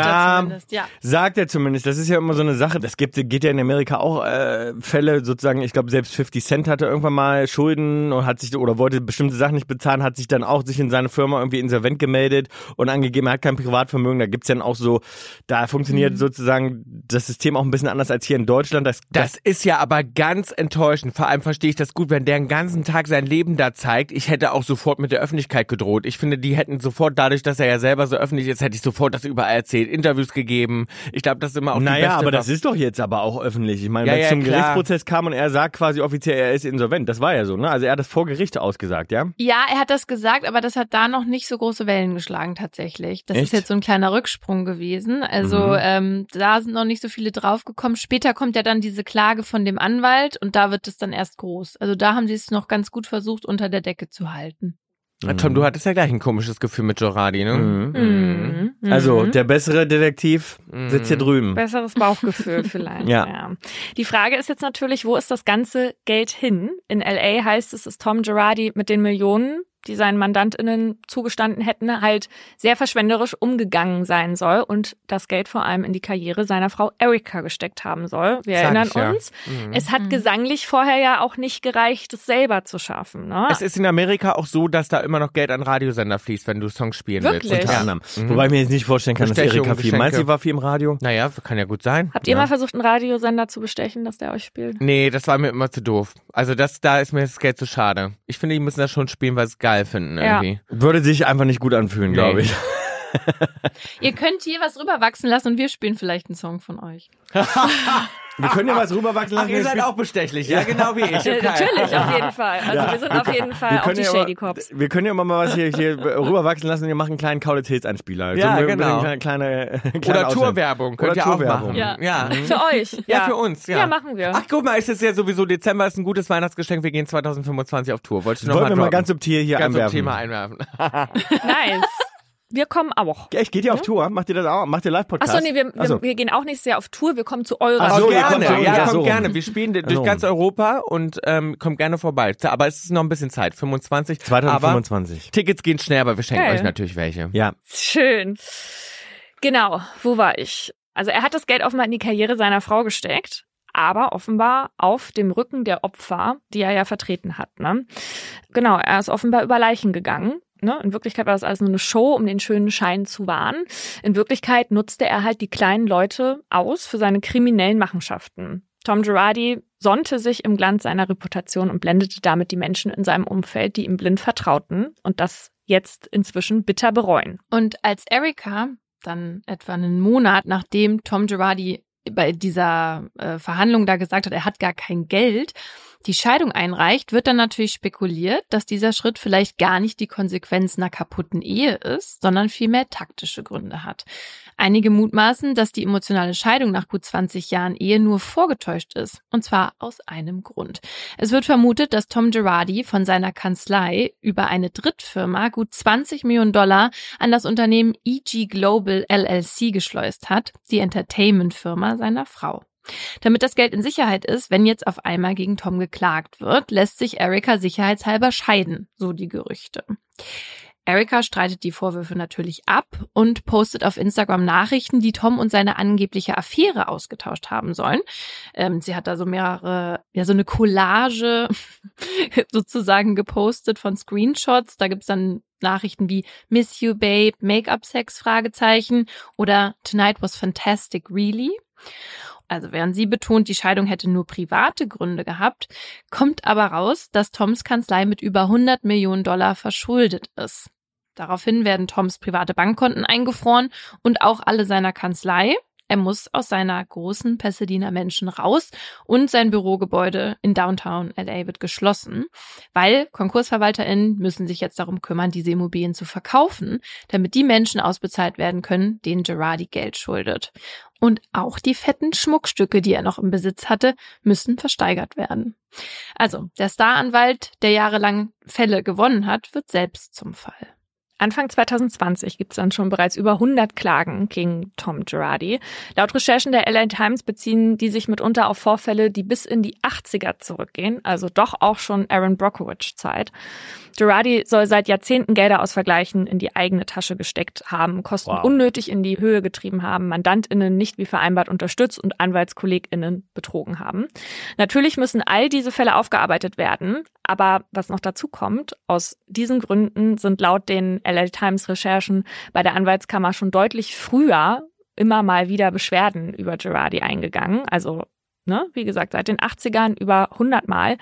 Allerdings hatten die halt nie irgendwelche Konsequenzen für den Staranwalt. Und das könnte möglicherweise mit seinen Connections zu tun haben. Wir wissen, der ist bis in die Politik, ne? Der hat auch immer viele Parteispenden gemacht an die Demokraten und so. Ähm, der ist super vernetzt, der ist super bekannt. Und auf jeden Fall ist alles über all diese Jahre im Sande verlaufen. Und Girardi konnte so immer weitermachen und wurde auf dem Rücken seiner Opfer immer reicher und mächtiger bis jetzt. Und die Frage ist, was passiert jetzt vor Gericht? Also Anfang Februar 2023, wir sind im Hier und Jetzt quasi, wird Tom Girardi nämlich von einem Bundesgericht wegen mehrfachen Betrugs angeklagt, weil er die Gelder seiner MandantInnen an die 18 Millionen Euro veruntreut haben soll. Also er steht unter anderem wegen so schwerer Betrugsdelikte vor Gericht, dass er dafür bis zu 20 Jahre Haft kriegen könnte. Ich bin schockiert. Was eine Und das Enttäuschung. Verfahren läuft? Das Verfahren läuft, genau. Ja, was eine Enttäuschung. Oh, was bin ich enttäuscht. Das ist ja so schade. Da kommt auch noch äh, einiges, was ihr nicht kommen seht, was das Ganze nochmal vielleicht Ja. ein bisschen problematischer macht. Äh, was jetzt Erika angeht, ne, da, da fragen sich halt auch immer noch die Leute, welche Rolle spielt sie eigentlich? Welche ne? Rolle spielt sie? Wie weit ist sie in- involviert? Äh, Inwiefern wusste sie Bescheid? Frage ich mich jetzt auch. Genau. Ja, weil sie taucht tatsächlich in einigen von Toms Firmen, also er hat noch mehr Firmen als seine Anwaltskanzlei gehabt, als Angestellte auf, ne? Und deswegen geht man eben davon aus, dass sie zumindest Mitwisserin ist. Ob Mhm. sie auch Mittäterin ist, das muss jetzt überprüft werden. Kathleen, also die, die Kathleen aus der Nähe von LA, die Mutter von diesem NFL-Spieler, die ist davon überzeugt, dass Erika gewusst hat, dass ihr Mann Geld von, von den Opferfamilien stiehlt, um den Lifestyle der Gerardis zu finanzieren. Und deshalb hat Kathleen Erika auch verklagt. Vor Gericht hat sich Erika aber schon ein paar Mal gegen solche Anschuldigungen bisher behauptet. Zum Beispiel hatten zwei Anwaltskollegen ihres Mannes sie auch beschuldigt, Tom unterstützt zu haben. Die Anwälte sind der Meinung, dass sich beide Gerardis an den Millionen halt bereichert haben. Aber die Klage wurde abgewiesen, weil das Gericht sagt, man könne Erika das halt eben nicht nachweisen. Genau, und der Fokus liegt ja eh eigentlich auf Tom. In seiner Branche ist er sowieso komplett unten durch. Aber die einhellige Meinung ist, das Schlimmste, was ein Anwalt oder eine Anwältin tun kann, ist Geld von den MandantInnen zu veruntreuen. Untreuen, Ne? ja. Genau. Und abgesehen davon, dass ein dass das ein Verbrechen ist, ne, und die Taten, die Girardi vorgeworfen werden, auch menschlich gesehen natürlich das allerletzte sind, ne, ist man sich einig. Also es geht gegen jede Moral und äh, gegen den Berufsethos und so. Vor allem, wenn es um Menschen geht und nicht Unternehmen. Also er hat ja keine Unternehmen ausgehabt, sondern Menschen, die halt wirklich schwere Schicksalsschläge hatten Ja. und die selbst nie wieder gesund werden und auf das Geld angewiesen waren und so. Ne? Und deswegen sind sich natürlich alle einig, er muss jetzt zur Rechenschaft gezogen werden, damit Gerechtigkeit wiederhergestellt werden kann. Aber bisher ist das nicht passiert, denn Tom Girardi sagt, er habe Alzheimer und das könnte tatsächlich Auswirkungen darauf haben, wie das jetzt für ihn vor Gericht weitergeht.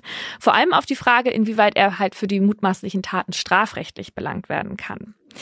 Diese Alzheimer-Diagnose, die ist allerdings so ein bisschen schwierig. Da verhält sich das ähnlich wie mit der Scheidung, weil viele halt daran zweifeln, ob das jetzt stimmt. A, dass es stimmt und B, wenn- wie lange, wenn es stimmt, wusste er davon schon und darf dann eigentlich noch als Anwalt praktizieren. Ja, und in den 80ern hatte er vielleicht ja noch keine Demenz, ne? Wo das ja auch schon alles angefangen hat. hm. Ja, Ja. genau. Also wie lange ist das genau? Wollte ich gerade sagen, wie lange ist das da? Und wie gesagt, als Gegenanwalt hätte ich sofort gesagt, okay, äh, wie lange gibt's die Diagnose? Dann darf man natürlich auch kein Anwalt mehr sein in dem, in Eben. dem Fall. Genau, aber es ist natürlich auch in Deutschland so, also selbst wenn du deine Taten begangen hast, wo du noch völlig, ne, da warst, warst, und so, mhm. genau, also wenn du nicht mehr prozessfähig bist, kann dir der Prozess auch nicht gemacht werden. Echt? Und, ja, mhm, Das genau. ist- Das ist ja krass. Ja, und dann Ehrlich. kannst du, Oh, das wusste ich auch nicht. ja, genau. Krass. Also wenn du ver wenn du verhandlungsunfähig gesprochen wirst Na aufgrund gut, da von muss, einer es, Krankheit. da muss es natürlich auch jetzt mehrere äh, Ärzte ja wahrscheinlich geben, die das bezeugen müssten, dass es Müssten, überhaupt auf jeden wahr Fall. ist. Also das wäre ja, wenn wenn es nicht stimmen würde, würde es ja relativ leicht zu beweisen sein. Genau, die aber äh, die Öffentlichkeit sagt auf jeden Fall schon mal, also ein Jahr zuvor war der ja noch regelmäßig in der Öffentlichkeit, hat Reden Ja. gehalten und so, Ja. ne?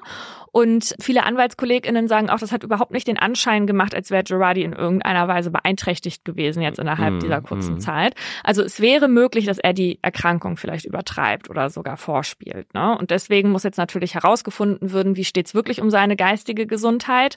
Erst Ende Oktober 2023 haben die Staatsanwältinnen es hinbekommen, dass der Bundesrichter in LA den inzwischen 84 Jahre alten Tom Girardi für verhandlungsfähig erklärt hat. Und die sagen, die berufen sich da auf Berichte von zwei Sachverständigen, die den halt erneut begutachtet haben und zum Schluss kommen, dass er zurechnungsfähig sei. Und seinen Alzheimer-Zustand, den hat er zwar, aber den würde er stark übertreiben. Und es ist jetzt aber auch noch nicht final geklärt, ob es da zum Prozess kommt. Und Ähm, jetzt ganz kurz, also es spielt dann keine Rolle, wie lange er jetzt sozusagen schon an der Krankheit leidet. Wenn die jetzt feststellen, der Alzheimer ist fortgeschritten, äh, der äh, kann aktuell sozusagen ähm, in Deutschland, wenn er verhandlungsunfähig dann wäre jetzt ist. auch von vor 20 Jahren, wenn er gerne unterschlagen hat und noch komplett ähm, ist hinfällig. ist hinfällig. ja, in Deutschland kommt dann auch noch die Verjährung hinzu. Ja, es ist ja auch sowieso, dass er so lange damit durchgekommen ist, wenn er jetzt 84 ist. Das ist ja auch das. Sein ganzes Lebenswerk. Ich meine auch wie traurig. Alles, was der, wo man immer Ja, dachte, dieser Top-Anwalt, das ist ja so, das ist jetzt so eine Enttäuschung und jetzt im hohen Alter, guck mal, sein ganzes Leben hat er gelebt in Saus und Braus von, von anderer Leute Geld, sozusagen. Mhm.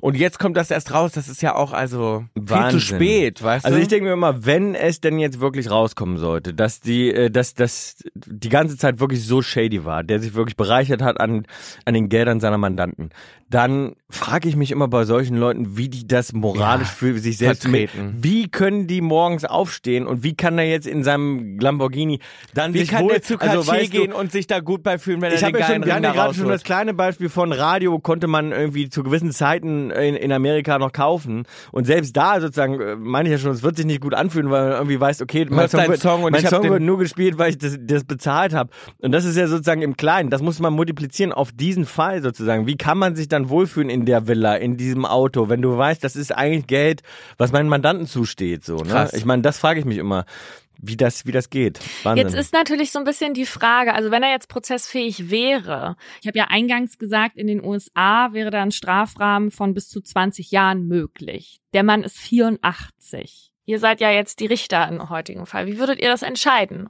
Ich würde den noch komplett zur Rechenschaft ziehen. Ich würde ihn komplett belangen. Ich würde natürlich. sagen, da musst du jetzt den, du hast so lange in Saus und Braus gelebt. Ich würde sagen, du musst jetzt in die, du musst jetzt in eine Zelle.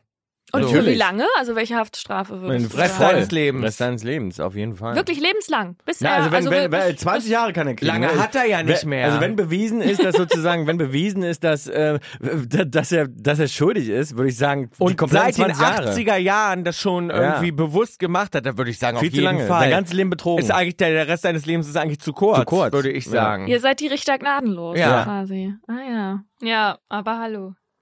Ihr nicht? Hättet ihr das nicht so gesagt? Doch. Also für einen 84-Jährigen 20 Jahre finde ich schon, finde ich schon beachtlich. Aber bei dem, bei dem Delikt, also, also, ihr, also überleg mal, in, in Deutschland bekommt man für einen Mord, ne, Mhm. also lebenslang, Ja. und man kann dann ab 15 Jahren einen Antrag auf Bewährung stellen. Mhm. Das heißt, im Zweifel, lass mal sagen, du begehst einen Mord, so das schlimmste Delikt, was unser Strafgesetzbuch kennt, bist du 17 Jahre in Haft.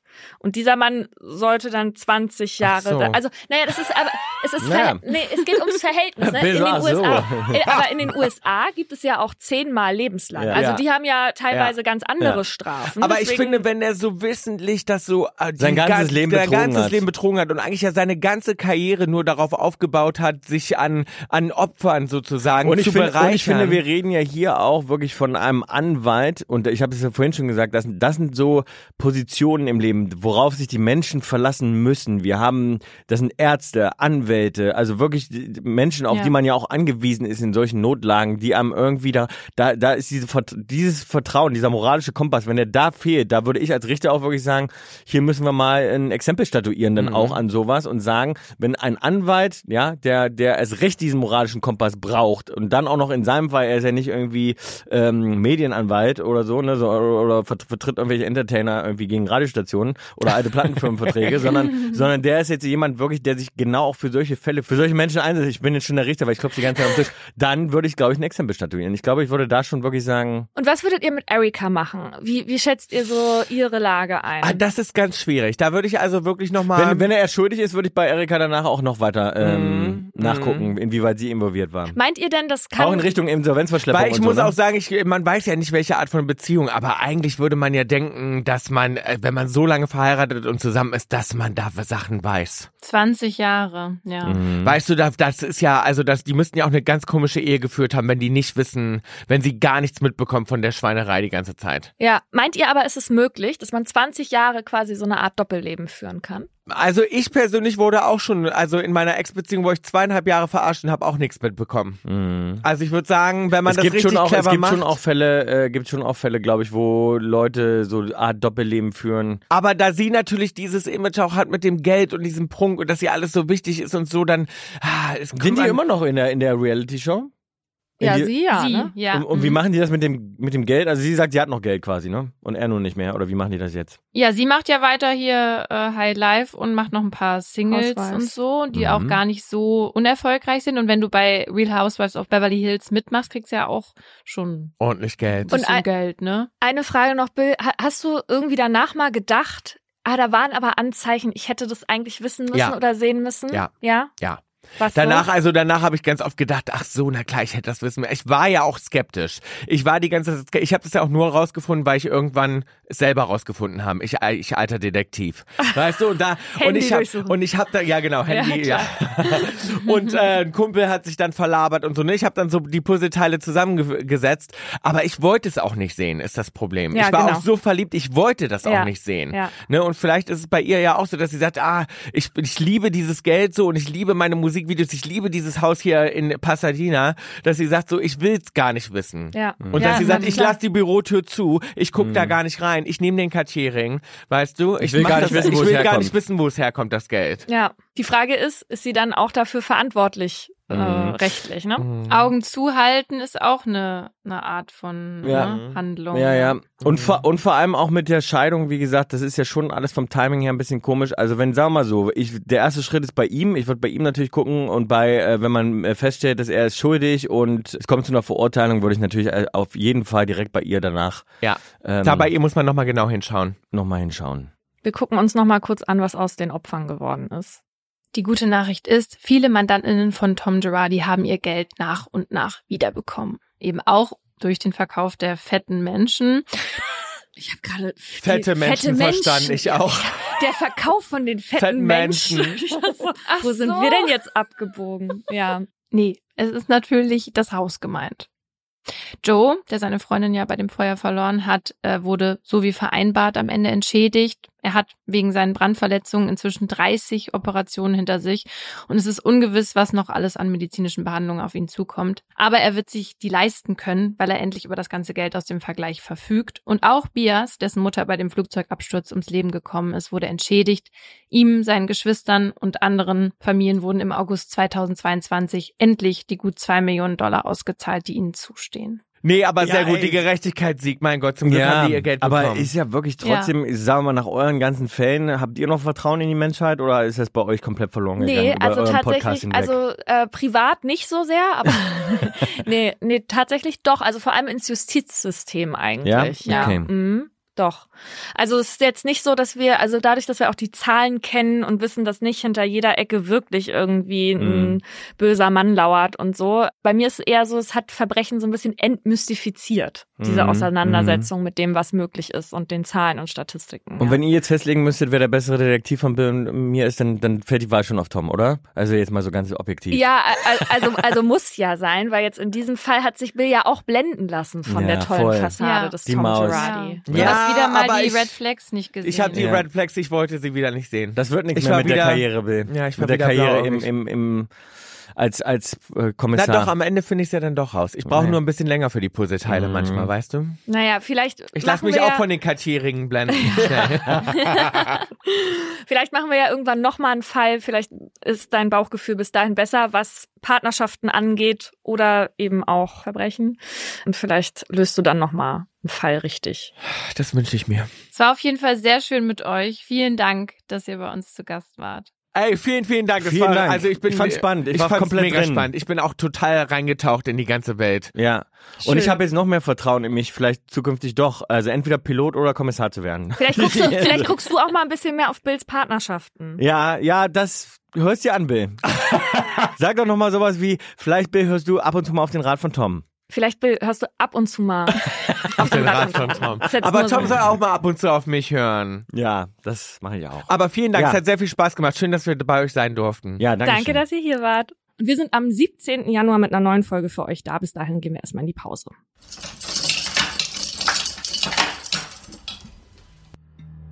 Das war ein Podcast der Partner in Crime.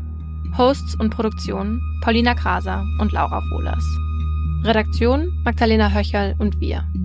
Schnitt Pauline Korb. Rechtliche Abnahme und Beratung Abel und Kollegen. Im folgenden Trailer für den Podcast Justitias Wille geht es um Depression und Suizid. Bitte achtet auf euch, wenn ihr reinhört. Ein Flügel der großen französischen Fenster steht offen und gewährt einen Blick in den großen Garten. Von draußen dringt warme Luft in das bescheiden eingerichtete kleine Hotelzimmer. Sie kniet auf dem Einzelbett, faltet die Hände und richtet den Blick gen Himmel. Danach setzt der Mann, der bei ihr ist, ihr die Nadel und schließt den Zugang an. Lieber Gott, nimm mich zu dir, sagt sie und öffnet das Ventil. Dann bahnt sich die tödliche Flüssigkeit ihren Weg in ihre Vene. Die beiden haben sich heute zum Sterben verabredet. Sie wollte, dass er ihr dabei hilft, sich von ihrem jahrelangen Leid zu befreien. Wenige Augenblicke später schläft sie ein. Nach ein paar Minuten setzt ihre Atmung aus, danach hört ihr Herz aufzuschlagen. An diesem Tag ist der Mann sich sicher, das Richtige getan zu haben. Doch jetzt steht der pensionierte Arzt vor Gericht. Die Staatsanwaltschaft sagt, was er getan hat, war ein Verbrechen. Denn die Frau war schwer depressiv und ihr Sterbewunsch habe nicht auf ihrem freien Willen beruht. Er hätte ihr also nicht helfen dürfen. Die Frage, die jetzt vor Gericht geklärt werden muss, verhalf der Mediziner einer verzweifelten Frau rechtmäßig zum Suizid? Oder hat er sie, zumindest rechtlich gesehen, getötet? Wir sind Laura Wohlers und Paulina Kraser. In den nächsten Wochen werden wir in unserem neuen Podcast Justitias Wille den Prozess begleiten. Ein Prozess, dessen Ausgang wegweisend für ähnlich gelagerte Fälle sein könnte. Und wir werden uns dem kontrovers diskutierten Thema Sterbehilfe widmen. Wie wollen wir als Gesellschaft mit denen umgehen, die sterben wollen? Wann müssen wir akzeptieren, dass Menschen ihr Leben als nicht mehr lebenswert betrachten? Und sollte man bei der Suizidhilfe einen Unterschied zwischen psychisch und körperlich Erkrankten machen? Darum geht's in der ersten Staffel von Justitias Wille. Leben in der Waagschale.